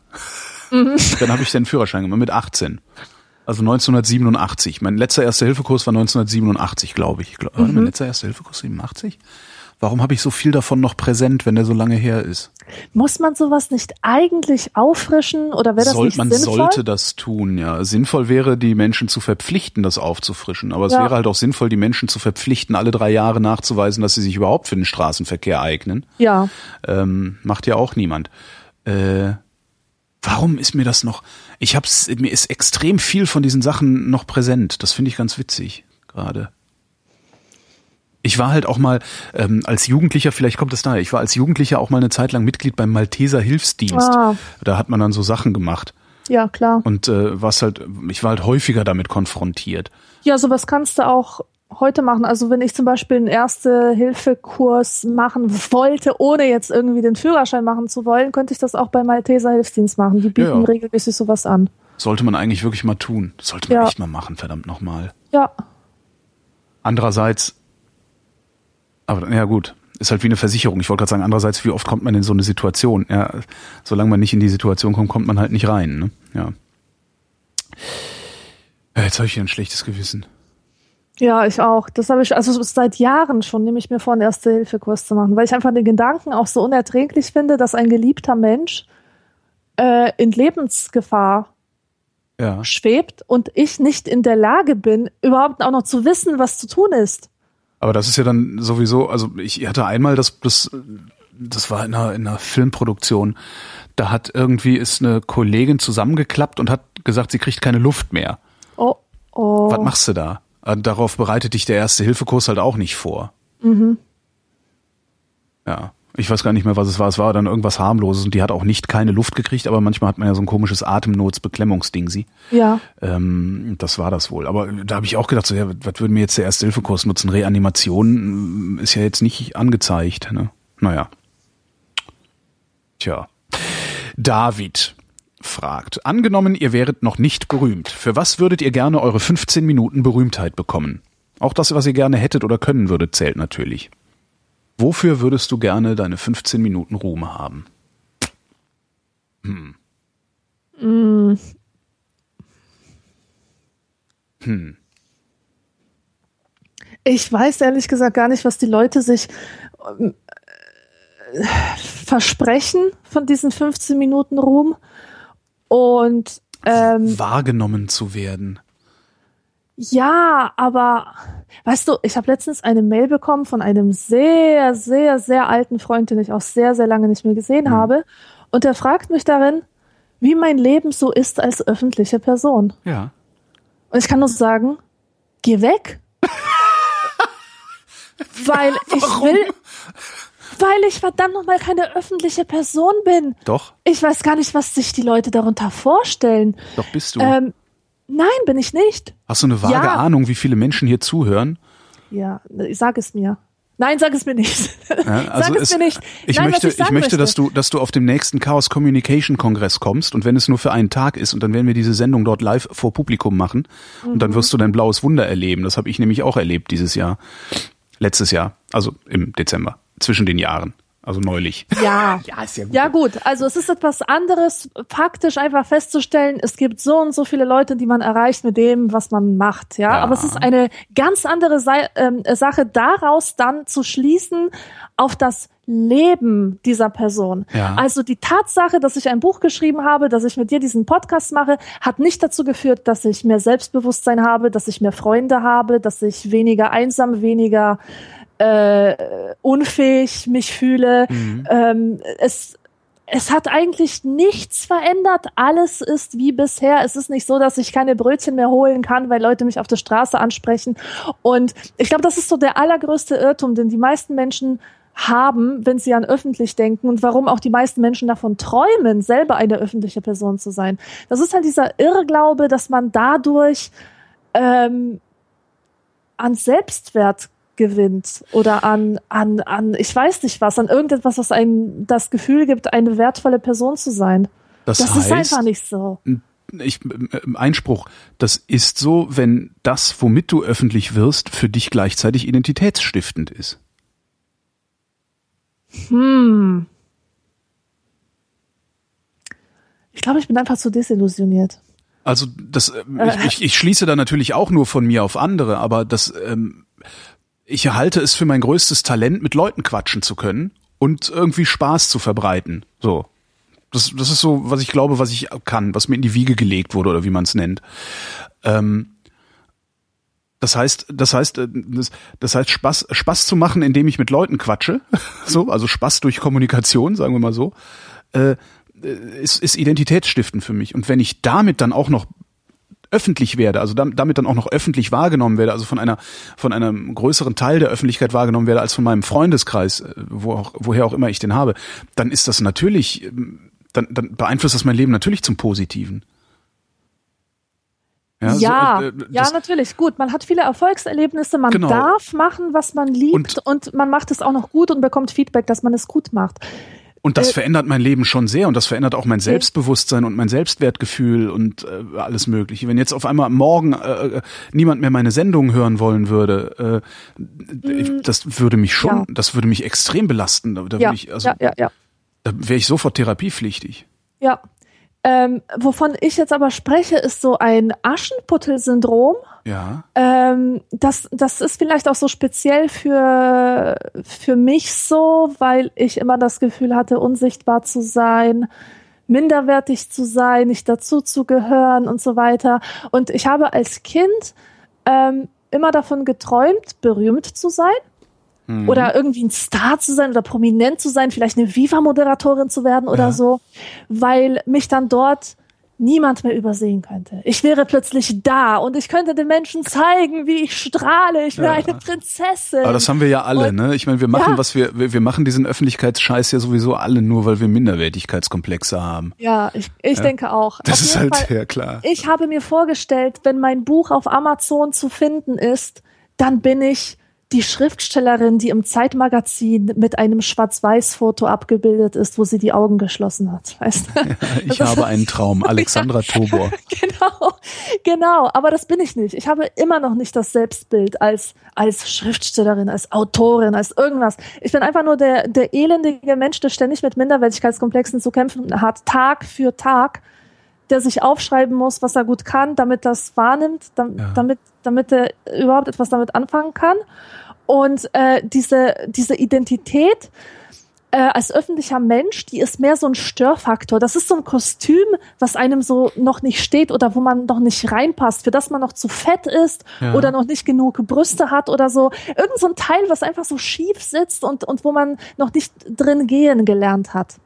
So empfinde ich das. Also, Mhm. das ist mein, mein großer Wunsch, dass sich das mit den Jahren der Erfahrung irgendwie ändern möge. Aber das ist halt nicht so und es, es äh, verletzt mich und es tut mir irgendwie weh oder leid, wenn, wenn Leute äh, mich mit solchen, äh, mit solchen Fragen an mich herantreten, wie wie fühlt man sich so als öffentliche Person, weil ich ganz genau weiß, wie unglaublich krass ihre Vorstellung von meinem tatsächlichen Selbstbild Das ist- abweicht. Das ist aber auch sowieso, äh, also alle, die nicht öffentliche Personen sind, ähm, haben ein völlig falsches Bild davon, wie es ist, eine öffentliche Person zu sein. Da, da hast Ja, du recht. genau. Also das ist, das hat, das Genau, ist, das will ich die ganze das ist halt nicht, das, das, und, aber das war sogar schon so, als ich noch keine öffentliche Person war, sondern nur an, an öffentlichen Personen beteiligt war, nämlich in der Filmproduktion äh, hinter der Kamera, wo niemand mich wahrnimmt. Selbst da äh, sind Leute, die, ich sag mal, einen normalen Beruf hatten, was weiß ich, Sozialversicherungsfachangestellte, ähm, selbst diese Leute haben ein völlig falsches Bild davon, Nee, selbst von diesen Jobs haben diese Leute ein völlig falsches Bild, so muss ich es formulieren. Äh, weil natürlich, wenn du als nicht öffentliche Person, also als normaler Mensch, sagen wir die Glotze einschaltest oder die Zeitung aufschlägst, siehst du nur den schillernden Teil Ja. des Lebens als öffentliche Person. Dieser schillernde Teil, der ist natürlich großartig. Ja? Du kommst irgendwo hin, du hast, das, du hast halt so ein Gefühl von, jetzt ist, natürlich, ich bin jetzt nicht hier irgendwie der, der große äh, Zampano oder so, aber trotzdem, also viele Leute hören das, was wir hier tun, ähm, viele Leute mögen das, was wir hier tun und gelegentlich komme ich halt wohin, wo es, wo Menschen sind, die das hören und die das mögen und die mich deswegen mögen. Das heißt, du hast so ein Gefühl von, und das finde ich eigentlich auch toll, du hast so ein Gefühl von, ich habe Freunde überall. Das ist ein Echt? total tolles Gefühl. Also das ist ja, das ist natürlich schlägt das gerne dann auch mal zurück, weil äh, die das sind natürlich nicht deine Freunde, sondern das ist dein Publikum. Also ich Ja. liefere ja ein, ein, eine, eine Dienstleistung letztendlich und das ist mein Kunde. Ähm, das ist so eine ganz komische Form von Distanz, nicht Distanz. Also es ist was, was man, ich glaube, ich muss das mal aufschreiben, um es genau zu, um es ordentlich zu begreifen, was das, was das eigentlich macht. Aber letztlich ist das toll. Weißt du, wenn ich sage, ich fahre am, am Mittwoch nach Karlsruhe, kann es mir passieren, dass mir jemand schreibt, hey, Karlsruhe, da wohne ich. Wenn du Zeit hast, lass ein Bier trinken gehen. Das ist doch super.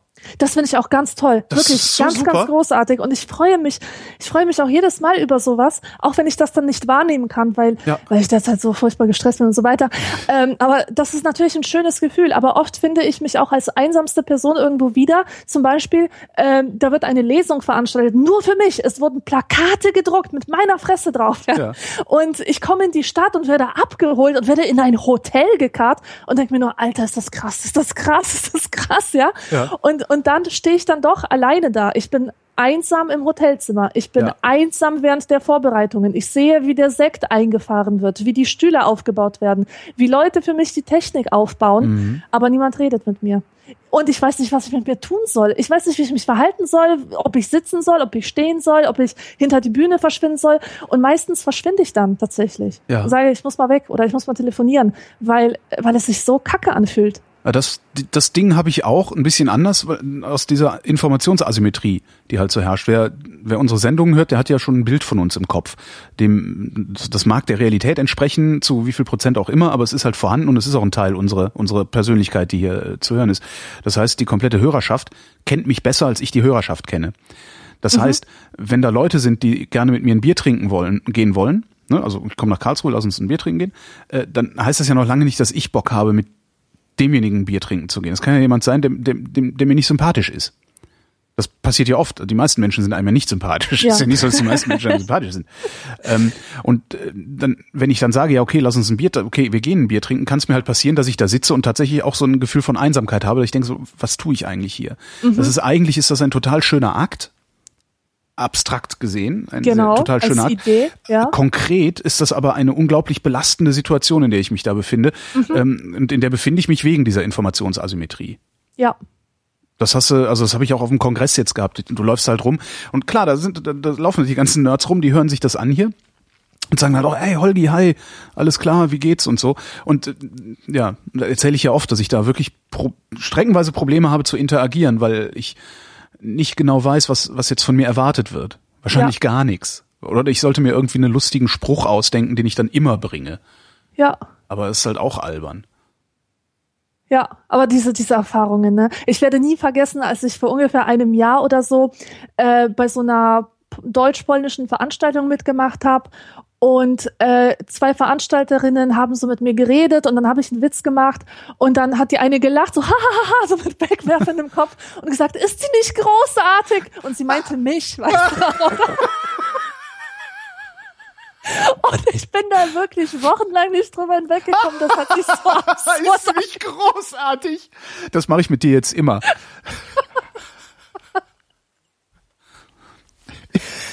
Oh Mann, Schön. ey. Ist sie nicht großartig? Martin, ein anderer Martin, darum gibt es keine einleitende äh, Dingens. Also kein Synonym, äh, kein Synonymwettbewerb oder wie man das nennt.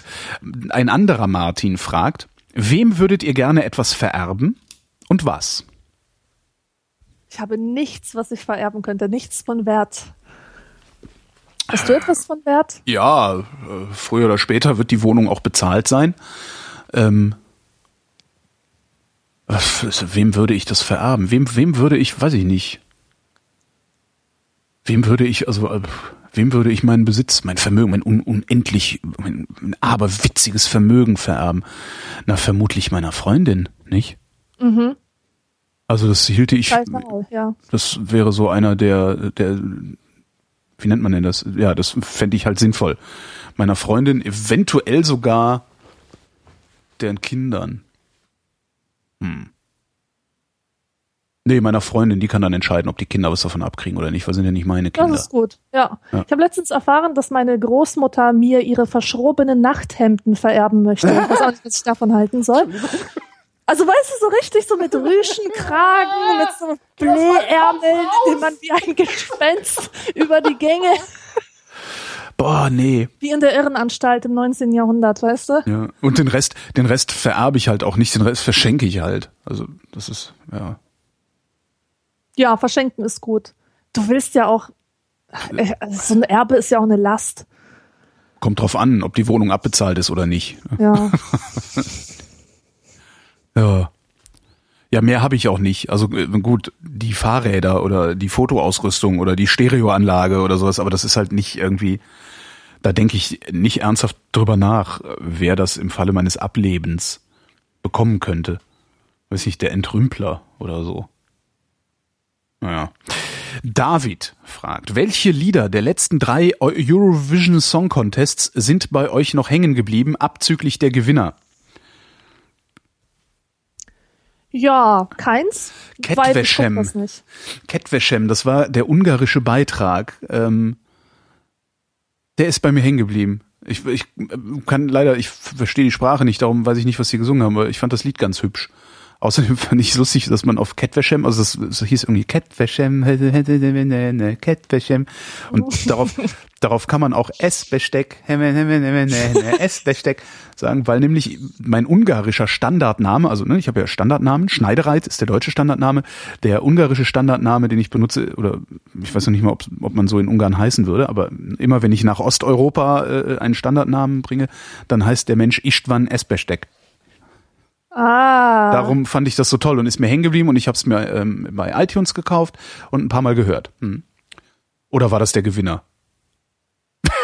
Ja, dazu kann ich nichts sagen, ne? Keine, ja. keine Ahnung. Also das Lied, das mir hängen geblieben ist, ist Esbestek, der ungarische Beitrag zum Eurovision Song Contest. Warum guckst du das nicht? Bist du von allen guten Geistern verlassen? Warum soll ich, ne, ich habe kein Fernsehen und ähm, ich möchte das nicht schauen. Doch.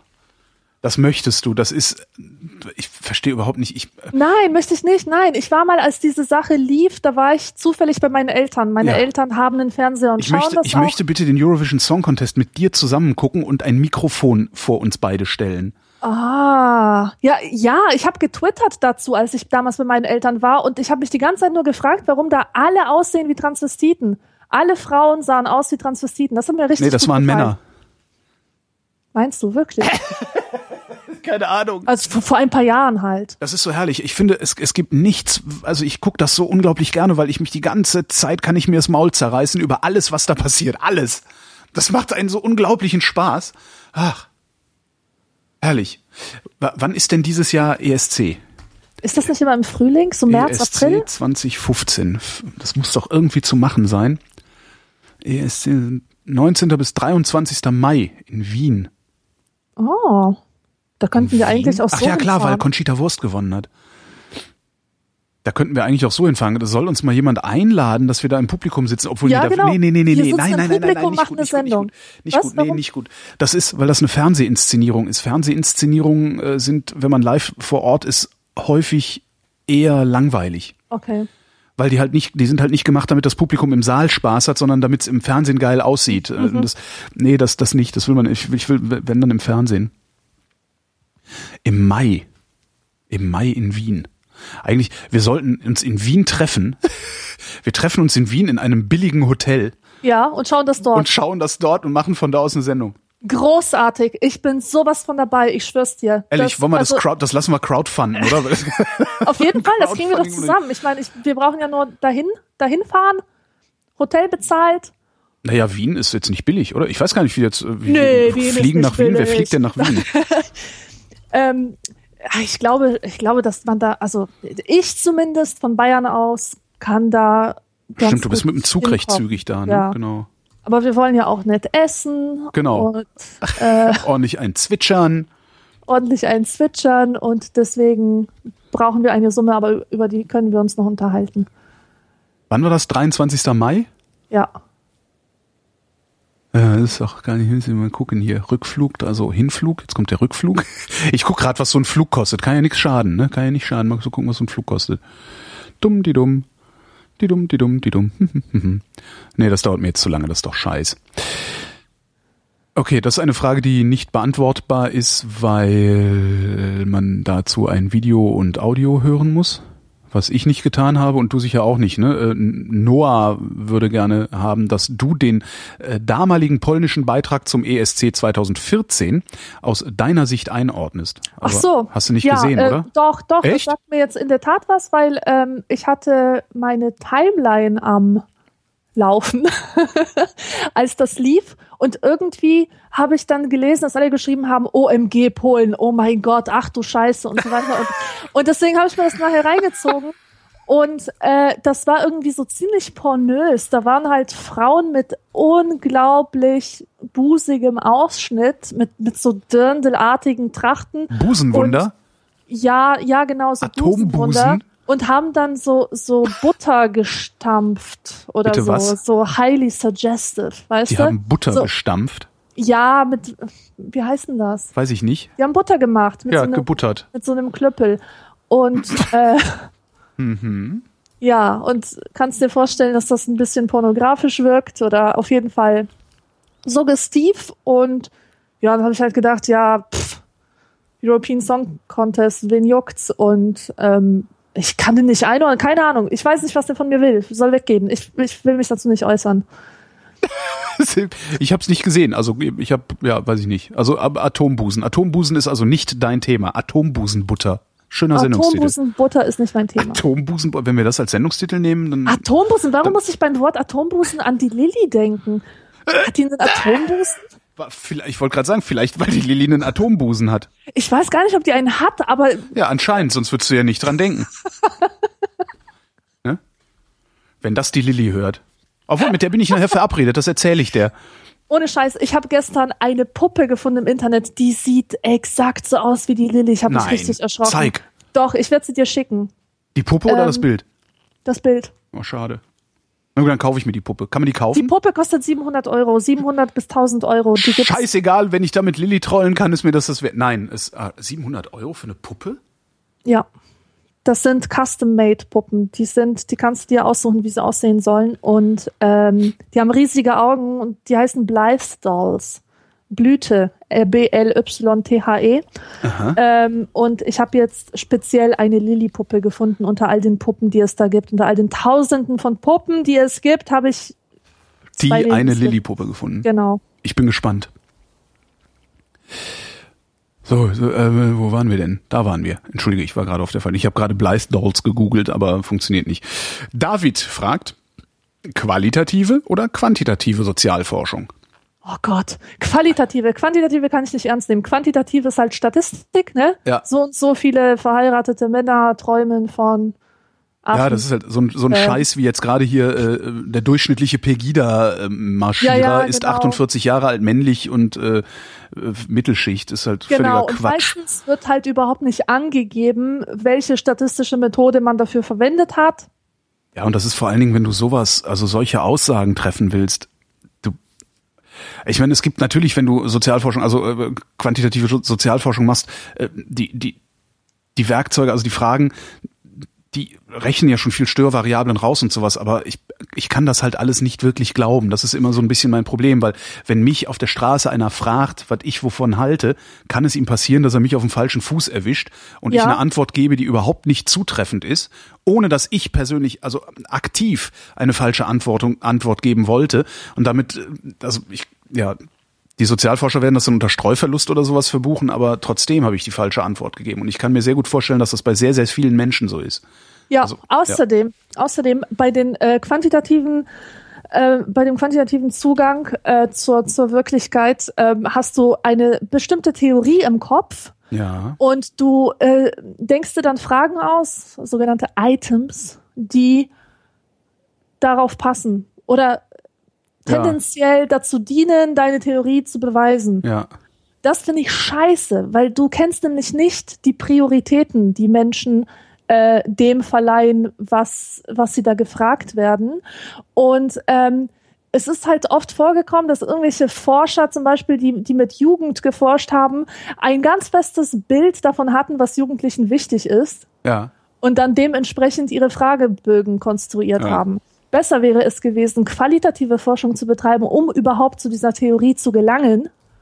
Denn über qualitative Forschung findest du halt heraus, was diesen Jugendlichen wichtig ist, was überhaupt äh, mit denen los ist, was ihre Prioritäten sind. Und dann kannst du am Forschungsobjekt selbst deine Fragen entwickeln und nicht von oben herab, von einem total distanzierten Blickpunkt, der, ähm, der dir auch nichts Neues äh, bietet. Also ich bin für qualitative Forschung. Oder sagen wir mal, Äh, ähm, aus, der, aus der qualitativen Forschung abgeleitete quantitative Forschung.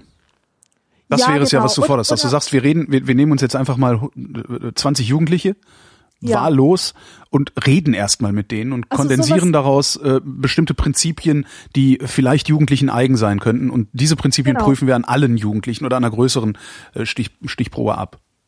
Das sollte einfach kein Widerspruch sein. Also das, das heißt übrigens Triangulation, dieser Methodenmix, dass Ja. man verschiedene Zugänge nimmt und die sollten nicht gegeneinander, sondern wirklich miteinander ähm, Mhm. Ja, arbeiten. stimmt, die- so wie du es gerade beschrieben Und die, und die hast. Quantitative auch immer mal wieder ähm, sich ihrer selbst vergewissern, indem sie qualitativ prüft.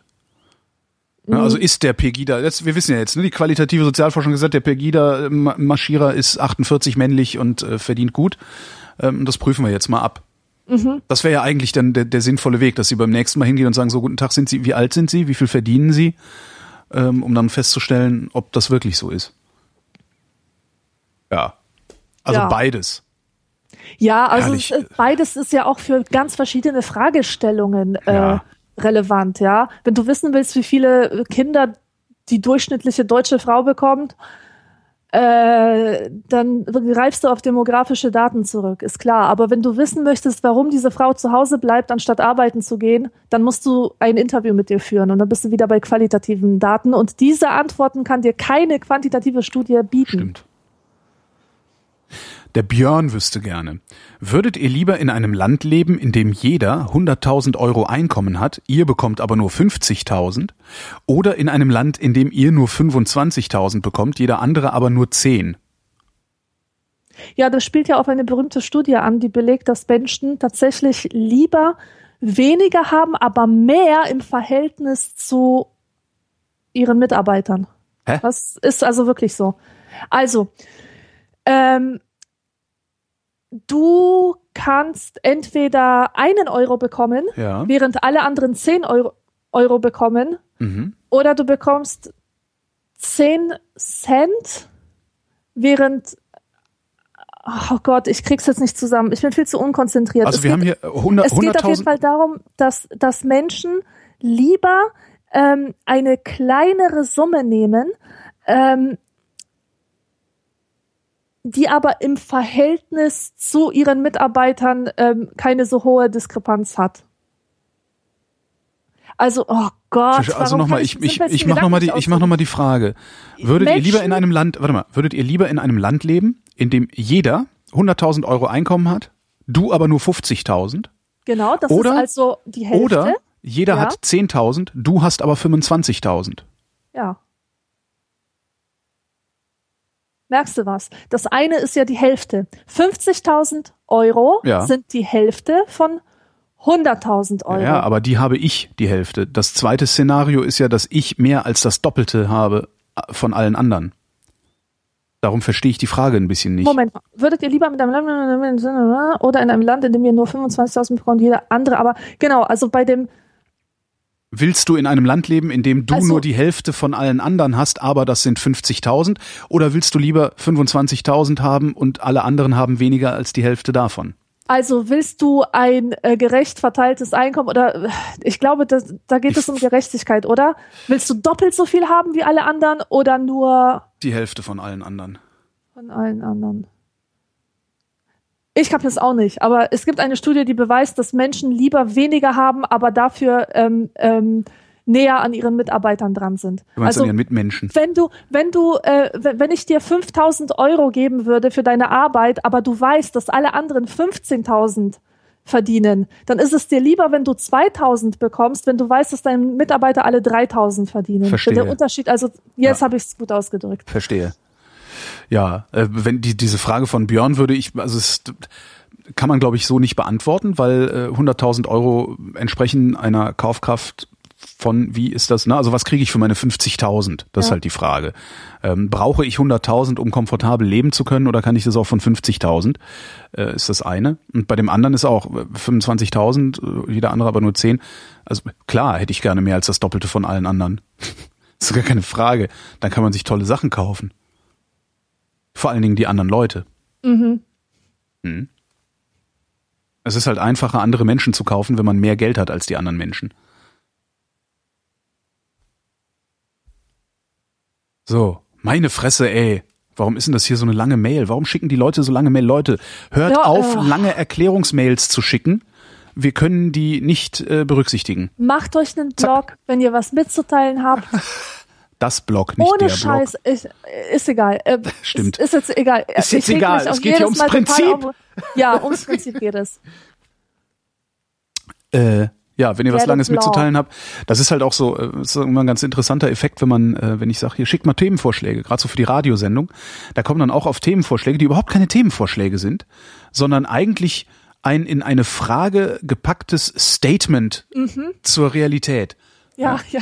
Red doch mal Ja. mit den Leuten darüber, warum sie so viel Essen wegwerfen. So, äh, das ist doch, wie, warum? Das ist doch keine Frage. Weißt du, so dieses da hinten, da müssen sie mal drüber berichten. So ein Ding ist das. Das ist ganz witzig. Ist immer, wenn du mit dem Mikrofon irgendwo stehst. Und noch schlimmer, wenn du mit einer Kamera irgendwo stehst. Da hinten, da müssen sie mal drüber berichten. Das ist immer. René fragt, hattet ihr schon mal ein Déjà-vu oder habe ich das schon mal gefragt? Lol. Ähm, ja, Déjà-vus sind Fehlschaltungen im Gehirn. Das passiert, wenn die Gegenwart sozusagen im Gehirn getaggt wird, fälschlicherweise als Vergangenheit. Mhm. Und ähm, ich habe das ziemlich oft. Echt? Ja, Ich, ich habe das ge gelegentlich, ich sag so oft gelegentlich, ist mir neulich vorgeworfen worden. Ähm, naja, was, nee, vorgeworfen eigentlich nicht. Eigentlich sagte sie, ich glaube, sie hat ein Trinkspiel äh, entwickelt. Naja, äh, ich habe das manchmal, aber oft nicht.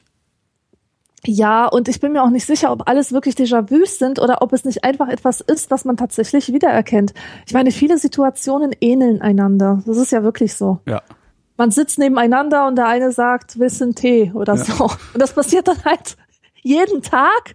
Und äh, es gibt Leute, die würden dann gleich von einem Déjà-vu sprechen oder so. Äh, aber nee, tatsächlich ähneln sich Situationen einander und ich oft ist es oft ist es was ganz Banales. Vielleicht was hab ganz ich das auch häufiger Ist kein Déjà-vu. Vielleicht habe ich das auch häufiger und registriere es einfach nur nicht so aufmerksam wie du. Vielleicht. Ich bin ja sowieso eher unaufmerksam.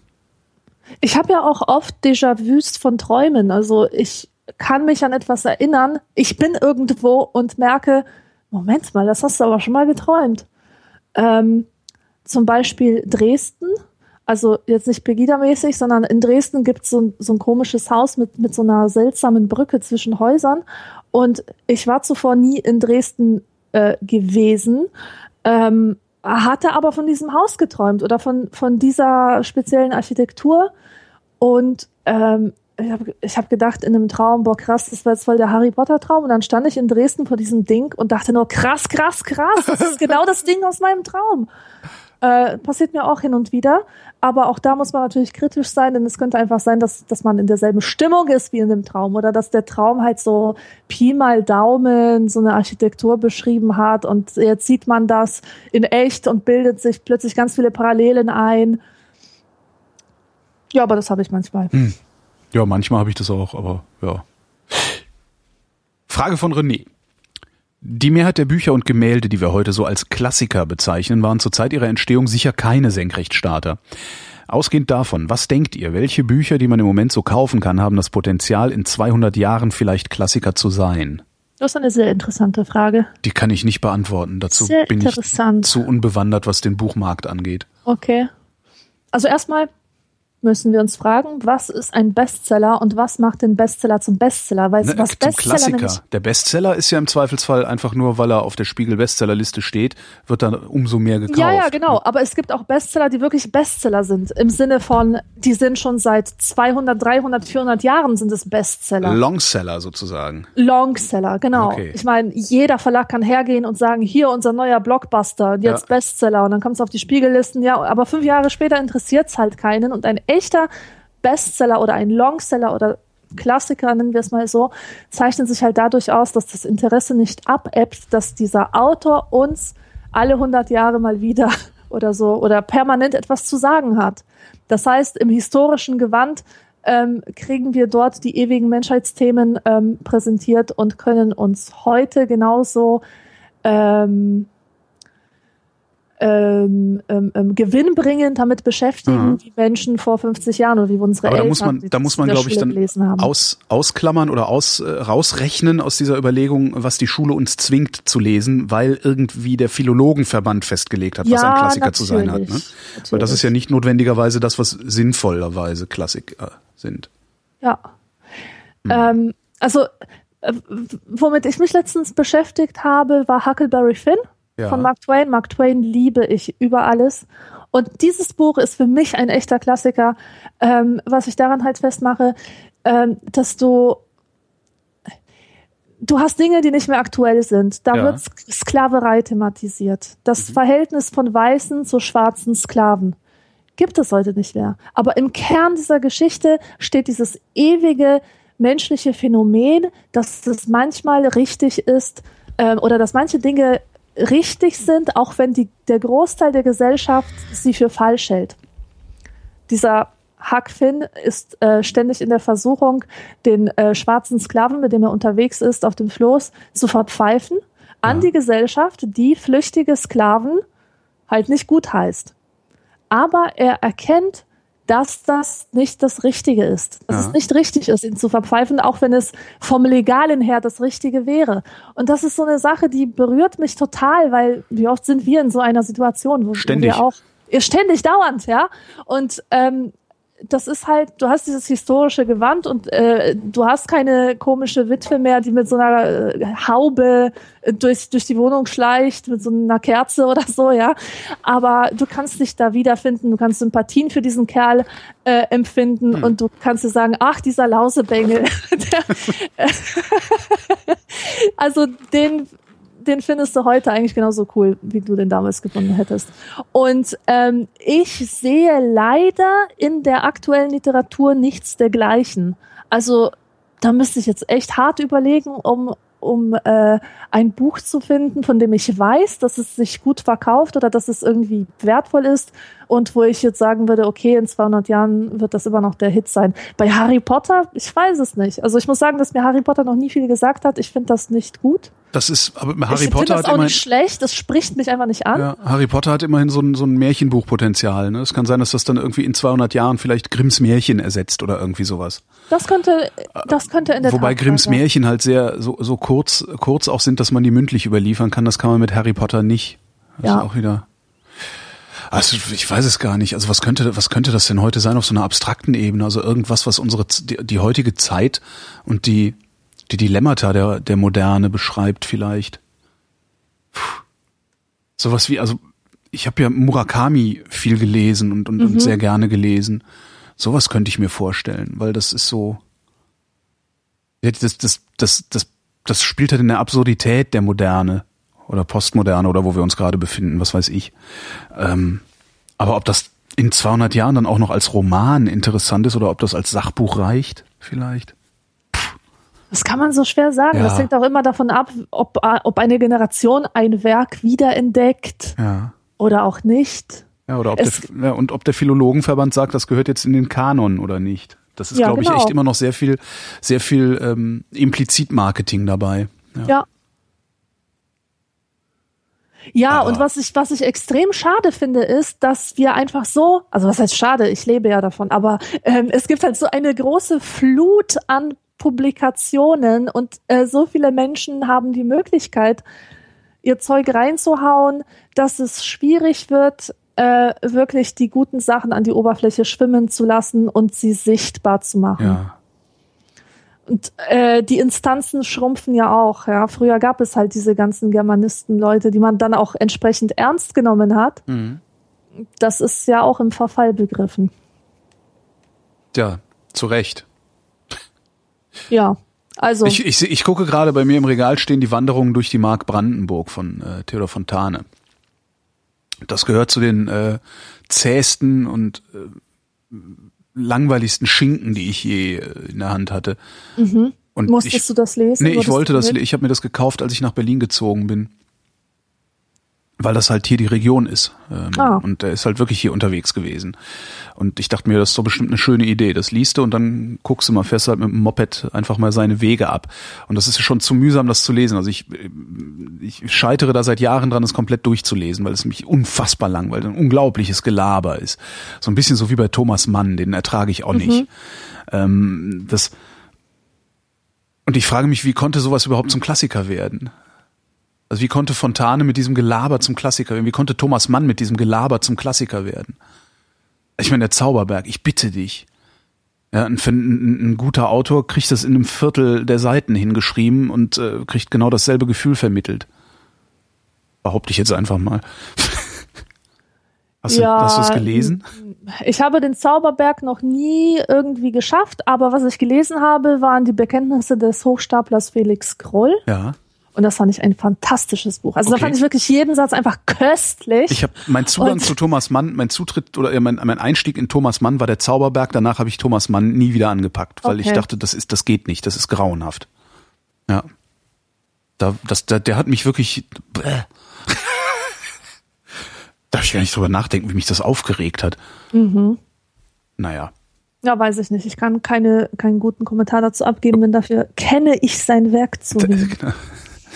Genau, man sollte sich sowieso immer erst mit dem Gesamtwerk beschäftigen, bevor man sich ein Urteil erlaubt. Mhm. Und dann differenzieren. Diskografie Genau, runterladen. Differenzieren bis zum Umfallen, muss man dann als Ja. nächstes. Ah, anscheinend sind wir gerade so in so einer Zeit mit unseren Fragen, wo äh, der Eurovision Song Contest war. Ähm, Mai 2014. Fabian wüsste nämlich gerne. Was haltet ihr denn vom ESC-Sieg von Conchita Wurst? Ich persönlich finde es super, dass sie gewonnen hat. Erstmal war der Song neben Schweden der beste und es ist ja ein gewisses Zeichen von Toleranz. Russland beispielsweise hat ihr fünf oder sieben Punkte gegeben. Ich fand aber auch, dass der deutsche Song mindestens die Top 10 verdient hätte, nicht nur Platz 18. Ist halt auch nicht, nicht wirklich eine Frage, weil dann, ne? ja, aber was halten wir? Ähm, Statement, das ist ein Statement, ja. genau. Aber was halten wir vom ESC-Sieg von Conchita Wurst?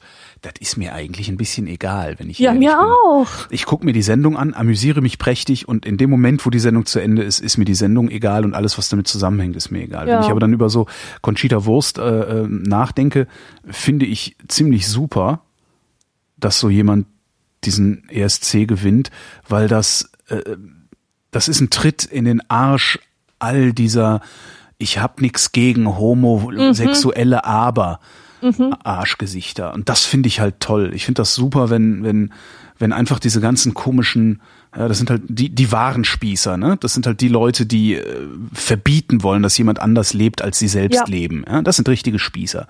Spießer sind nicht die übrigens Spießer sind nicht die Leute, die im Anzug rumlaufen. Die laufen nämlich einfach nur im Anzug rum. Spießer sind die Leute, die gerne Gesetze haben wollen, dass alle Ja. im Anzug rumlaufen müssen. Ja, Ja, und genau. das im Zweifelsfall auch noch mit Gewalt durchzusetzen versuchen. Ähm, und für diese, für diese Spießer, also die Homospießer, sag ich mal, äh, oder Anti, Anti-Homospießer, für die, äh, das finde ich einfach super, denen in den Arsch zu treten durch sowas. Den, den muss man so oft in den Hintern treten, bis sie merken, auf was für einem lächerlichen Posten sie stehen.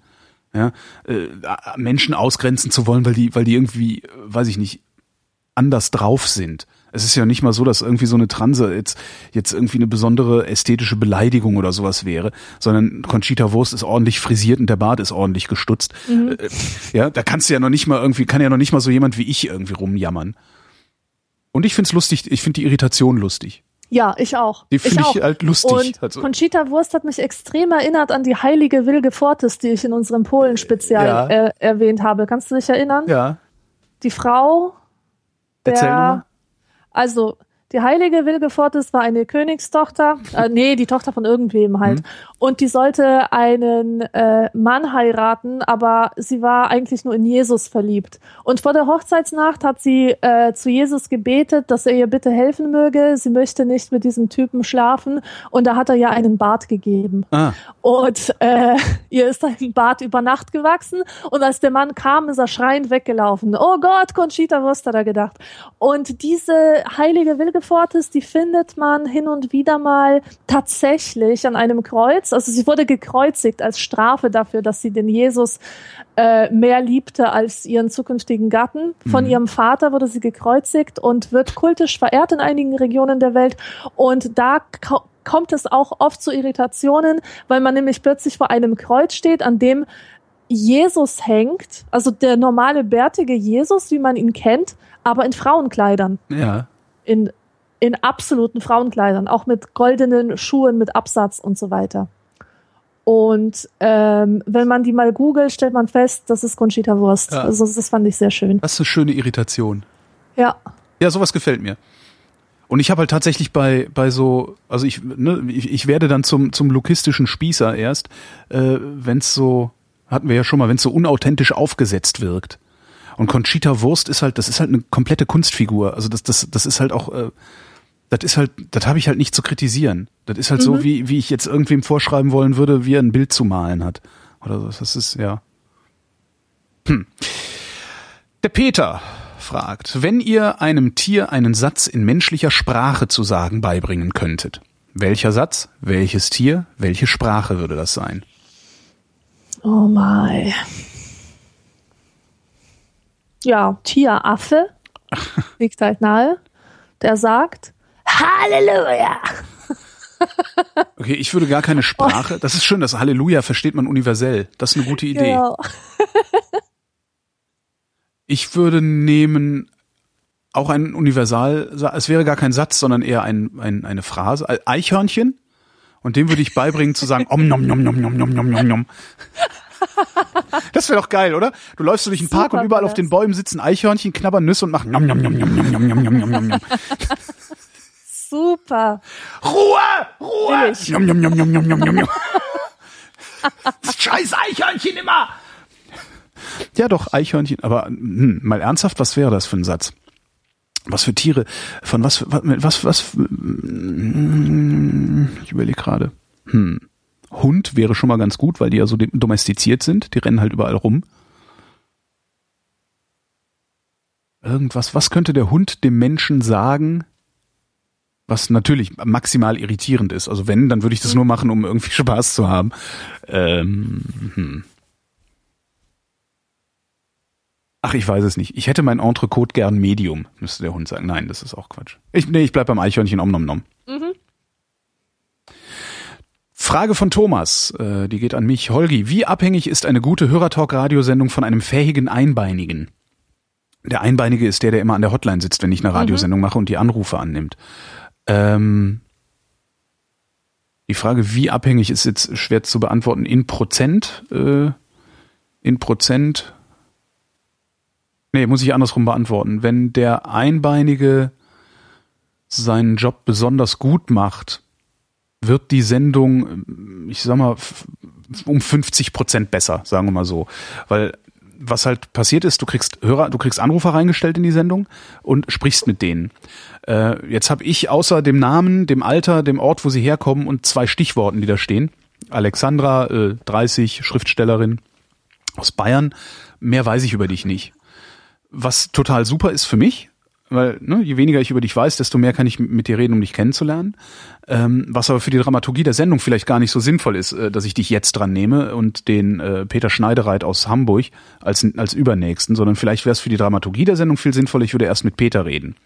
Wenn der Einbeinige seinen Job sehr gut macht, beachtet er die Dramaturgie der Anrufer und sagt mir ständig, jetzt nimmst du als nächstes den, dann nimmst du als nächstes die Alexandra äh, und jetzt spielst du mal eine Musik. So.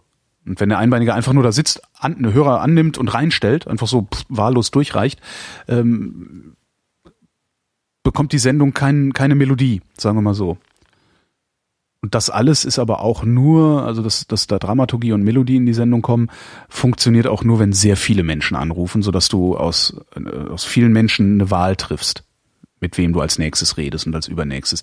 Wenn du natürlich sowieso nur äh, äh gerade drei Anrufer hast, die darauf warten, mit dir zu reden, dann ist es schwierig, da noch Melodie reinzubringen. Mhm. Und dann sind es halt jedes, jedes Mal so ein Einzelgespräch. Ja. Das war der Einbeinige. Sebi fragt, angenommen, ihr hättet Kinder. Irgendwann fangen sie eine Ausbildung an und verdienen damit ihr erstes Geld, wohnen aber noch bei euch. Würdet ihr von ihnen eine Art Miete für Wohnung und Essen verlangen? Nö, würde ich niemals machen. Ich würde sie aber dabei unterstützen, wegzuziehen. Kostgeld nannte man sowas früher. Ich würde sagen, geh, geh weg aus meinem Haus, ich bezahle dir auch die Miete. Äh, das würde ich eher tun, als Geld von ihnen zu nehmen, dass sie bei mir wohnen dürfen. Hm. Naja, ist doch dasselbe, oder? Ich will einfach meine Kinder nicht bei mir haben. Ja, man will halt irgendwann mal seine Ruhe haben, ne? So, ja. So, du, ihr habt jetzt 18 Jahre lang genervt, jetzt mach mal, nerv dich mal selbst. Ja, aber, ja, aber ich finde es auch total wichtig, dass man so schnell wie möglich von zu Hause auszieht. Verstehe. Und ähm, das ist fördernswert. Ja. Das ist gut für die Eltern und das ist gut für das Kind. Wobei mein, die Frage natürlich auch ist, ob du, hast du Geld, um ihnen die Miete zu zahlen, wenn sie ausziehen? Ja, natürlich, natürlich. Also wenn wir davon ausgehen, dass, äh, weiß ich nicht, also ich überlege gerade so, wenn ich mir so überlege, so die Freunde von mir, die Kinder haben, da haben die wenigsten hätten genug Kohle, ihren Kindern eine Wohnung zu finanzieren. Mhm. Also, ja, andererseits, guck mal, wenn, wenn sie, wenn diese Kinder eine Ausbildung angefangen haben, dann verdienen die ja ein bisschen. Das stimmt. Ähm, da können sie sich ja, die, die müssten sich schon irgendwie beteiligen an egal was. Es kann ja was Symbolisches sein, vielleicht einmal im Monat die Eltern zum Essen einladen, aber ähm, aber nicht so so Miete zahlen, das finde ich irgendwie geschmacklos. Das sollte man nicht. Man sollte man sollte überhaupt niemals private Beziehungen mit Geld in Verbindung bringen äh, aus, aus, aus, aus echten menschlichen Beziehungen äh, wirtschaftliche, finanzielle Beziehungen machen. Das ist nicht gut. Hm. Das heißt, ich dürfte nie mit Freunden zusammen einen Job machen. Doch. Ähm, pass auf. Was passiert, wenn Freunde plötzlich äh, in eine wirtschaftliche Beziehung übergehen wollen oder so etwas tun, ist folgendes. Äh, du bist zum Beispiel, ähm, was kann man machen? Du bist, du bist professioneller Autoreifenwechsler. Ja. ja. Und ähm, Jetzt kommt plötzlich dein bester Freund auf die Idee, dass du ihm doch mal helfen könntest. Mhm. Aber anstatt selbstverständlich anzunehmen, dass du es für ihn machst, weil ihr befreundet seid, sagt er, ach komm, ich gebe dir auch zwei Euro dafür. Ja. Und da denkt der Typ, du dummes Arschloch, meinst du, ich würde diesen Job jemals machen für, für dieses lächerliche Geld? Ja. Äh, das heißt, du bezahlst mich total unter meinem Wert. Ähm, das ist beleidigend er würde es umsonst jederzeit machen, aber mhm. nicht für diese, für diesen symbolischen Preis von irgendwas. Was das ist so, wenn die Mutter sagt, hilf mir beim Spülen, dann kriegst du 50 Cent. Dann sage ich, du kannst dir deine 50 Cent sonst wohin schieben. Ja. Entweder ich mach's umsonst oder leck mich. Also wirklich. Mhm. Wobei das, das machen das Eltern mit ihren Kindern nicht immer so, äh, damit sie auch lernen, dass, dass, für, dass für Arbeit, äh, dass, dass das Geld gegen, also das Geld irgendwo herkommt, dass man irgendwie eine Arbeit leistet, damit ja, Geld reinkommt. So, ja, ja, ja. wasch das Auto, dann kriegst du dann einen du, Zehner oder so. Es ist total okay, wenn man das mit Kindern macht, aber nicht mit erwachsenen Kindern. Wenn die Kinder erwachsen werden, ist das beleidigend, meiner Meinung mhm. nach. Also ich musste was abgeben, als ich zu Hause gewohnt habe und was ich fand das eigentlich das so eigentlich eine sehr coole Sache und so würde ich das wahrscheinlich auch machen. Ähm, ich würde, sobald meine Kinder Einkommen äh, erwirtschaften, würde ich darauf bestehen, dass sie was dafür abgeben, dass sie bei mir wohnen und essen. Äh, und das würde ich sparen und ihnen in die Hand drücken, wenn sie ausziehen. Mhm. So war das bei mir und das fand ich ziemlich cool, weil auf einmal ist dann ein Batzen Geld vorhanden von dem ich meine Spülmaschine, äh, meine, meine Waschmaschine, meinen, meinen Kühlschrank, meinen Herd und Scheiß gekauft habe. Das finde ich irgendwie cool. Also ich würde so rummachen, ja, weil ich fand es auch nicht problematisch, äh, was abgeben zu müssen. Ja, dann. Dann machen wir das. Lea wüsste gerne, wart oder seid ihr eher Mama oder Papakinder? Auch das eine sehr interessante Frage. Ich, ich wüsste die gar nicht zu beantworten. Ähm, Woran ich, äh, erkennt man das? Also ich, ich kann nur von, von mir sagen, dass ich in meinen ersten Lebensjahren definitiv ein Mama-Kind war, weil die Mama hat immer sehr viele kreative Sachen mit mir gemacht. Also Zeitschriften gebastelt und Theaterstücke ausgedacht und irgendwelche Aufnahmen mit mir gemacht und gesungen und getanzt und lauter so Zeug, was, was ich toll fand. Und dann, als ich älter wurde, war ich das totale Papa-Kind, weil der Papa die interessanten Dinge gemacht hat. Der hatte einen Computer. Und da wollte ich immer ganz viele Sachen wissen. Und ähm, der hatte auch einen Werkzeugkasten. Zu dem Werkzeugkasten hat es mich auch total hingezogen. Ich fand es einfach total spannend, was der Papa macht und total unspannend, was die Mama macht. Kochen, bügeln, come on. Und äh, dann bin ich halt immer beim Papa rumgehangen. Und ähm, leider ging das nur so lange gut, bis ich ein bisschen älter war. Und ich, ich weiß noch ganz genau, mit, mit Wut und Schmerz erinnere ich mich daran, wie ich meinen Vater gebeten habe, mir Programmieren beizubringen. Denn mhm. der wusste, wie Computer äh, funktionieren und ich wollte es unbedingt von ihm lernen. Und der hat gesagt, genervt, geh lieber zu Mama und helfe beim Kochen. ei, ei, ei. Und das war so frustrierend für mich. Und ich, ich habe natürlich nicht aufgegeben, habe gesagt, bitte, bitte, bring mir das doch bei. Warum bringst du mir das nicht bei? Und dann hat er gesagt, ja, äh, in der Schule wirst du vielleicht das Fach Informatik haben. Und wenn dich das wirklich interessiert, dann lernst du es da. Und ja, so, so ist es dann gelaufen. Und da war ich halt nicht mehr das Papakind, sondern war ich gar kein Kind. Ich war ein Kind ohne Eltern, das sich um seine Interessen selbst kümmern musste. Ja, bei uns, also, bei, bei ja. uns war halt, mein, mein Vater ist halt, war, mein Vater ist halt re regelmäßig arbeiten gegangen und meine Mutter äh, hat halt Hausfrau und Kinderbetreuung, also Haushalt und Kinderbetreuung übernommen. Mhm. Ähm, und also hast du mit deinem Vater nie abgehangen? So. Genau, ich habe mit meinem Vater halt nie abgehangen. Von daher bin ich automatisch ein Mama-Kind gewesen. Ja. Also ich habe mit meiner Mutter einfach aus strukturellen Gründen mehr Zeit verbracht. Wesentlich mehr ja. Zeit als mit meinem Vater. Ja. Also das, aber ich habe trotzdem auch nicht das Gefühl, dass ich zu irgendwem von beiden eine bessere Beziehung habe. Ähm, zuletzt ein bisschen zu meinem Vater, weil ich mit dem zusammen äh, über mehrere Wochen hinweg eine Wohnung saniert habe. Also richtig mit Wände aufstemmen und Boden neu verlegen und Scheiß Aha. und sowas. Und da haben wir halt sehr, sehr viel Zeit miteinander verbracht und sehr viel miteinander geredet halt das macht natürlich was aus. Und so viel Zeit habe ich mit meiner Mutter jetzt in den letzten Jahren gar nicht verbracht und, und geredet, also intensiv. Aber auch da äh, würde ich eher sagen, bin ich meinem Vater jetzt näher gekommen. Äh, und meiner Mutter war ich das eh schon, weil mit der, ja, mhm die hat halt auch immer, meine Mutter hat halt auch immer wirklich dafür gesorgt, die ist halt immer morgens mit mir aufgestanden, wenn ich zur Schule musste.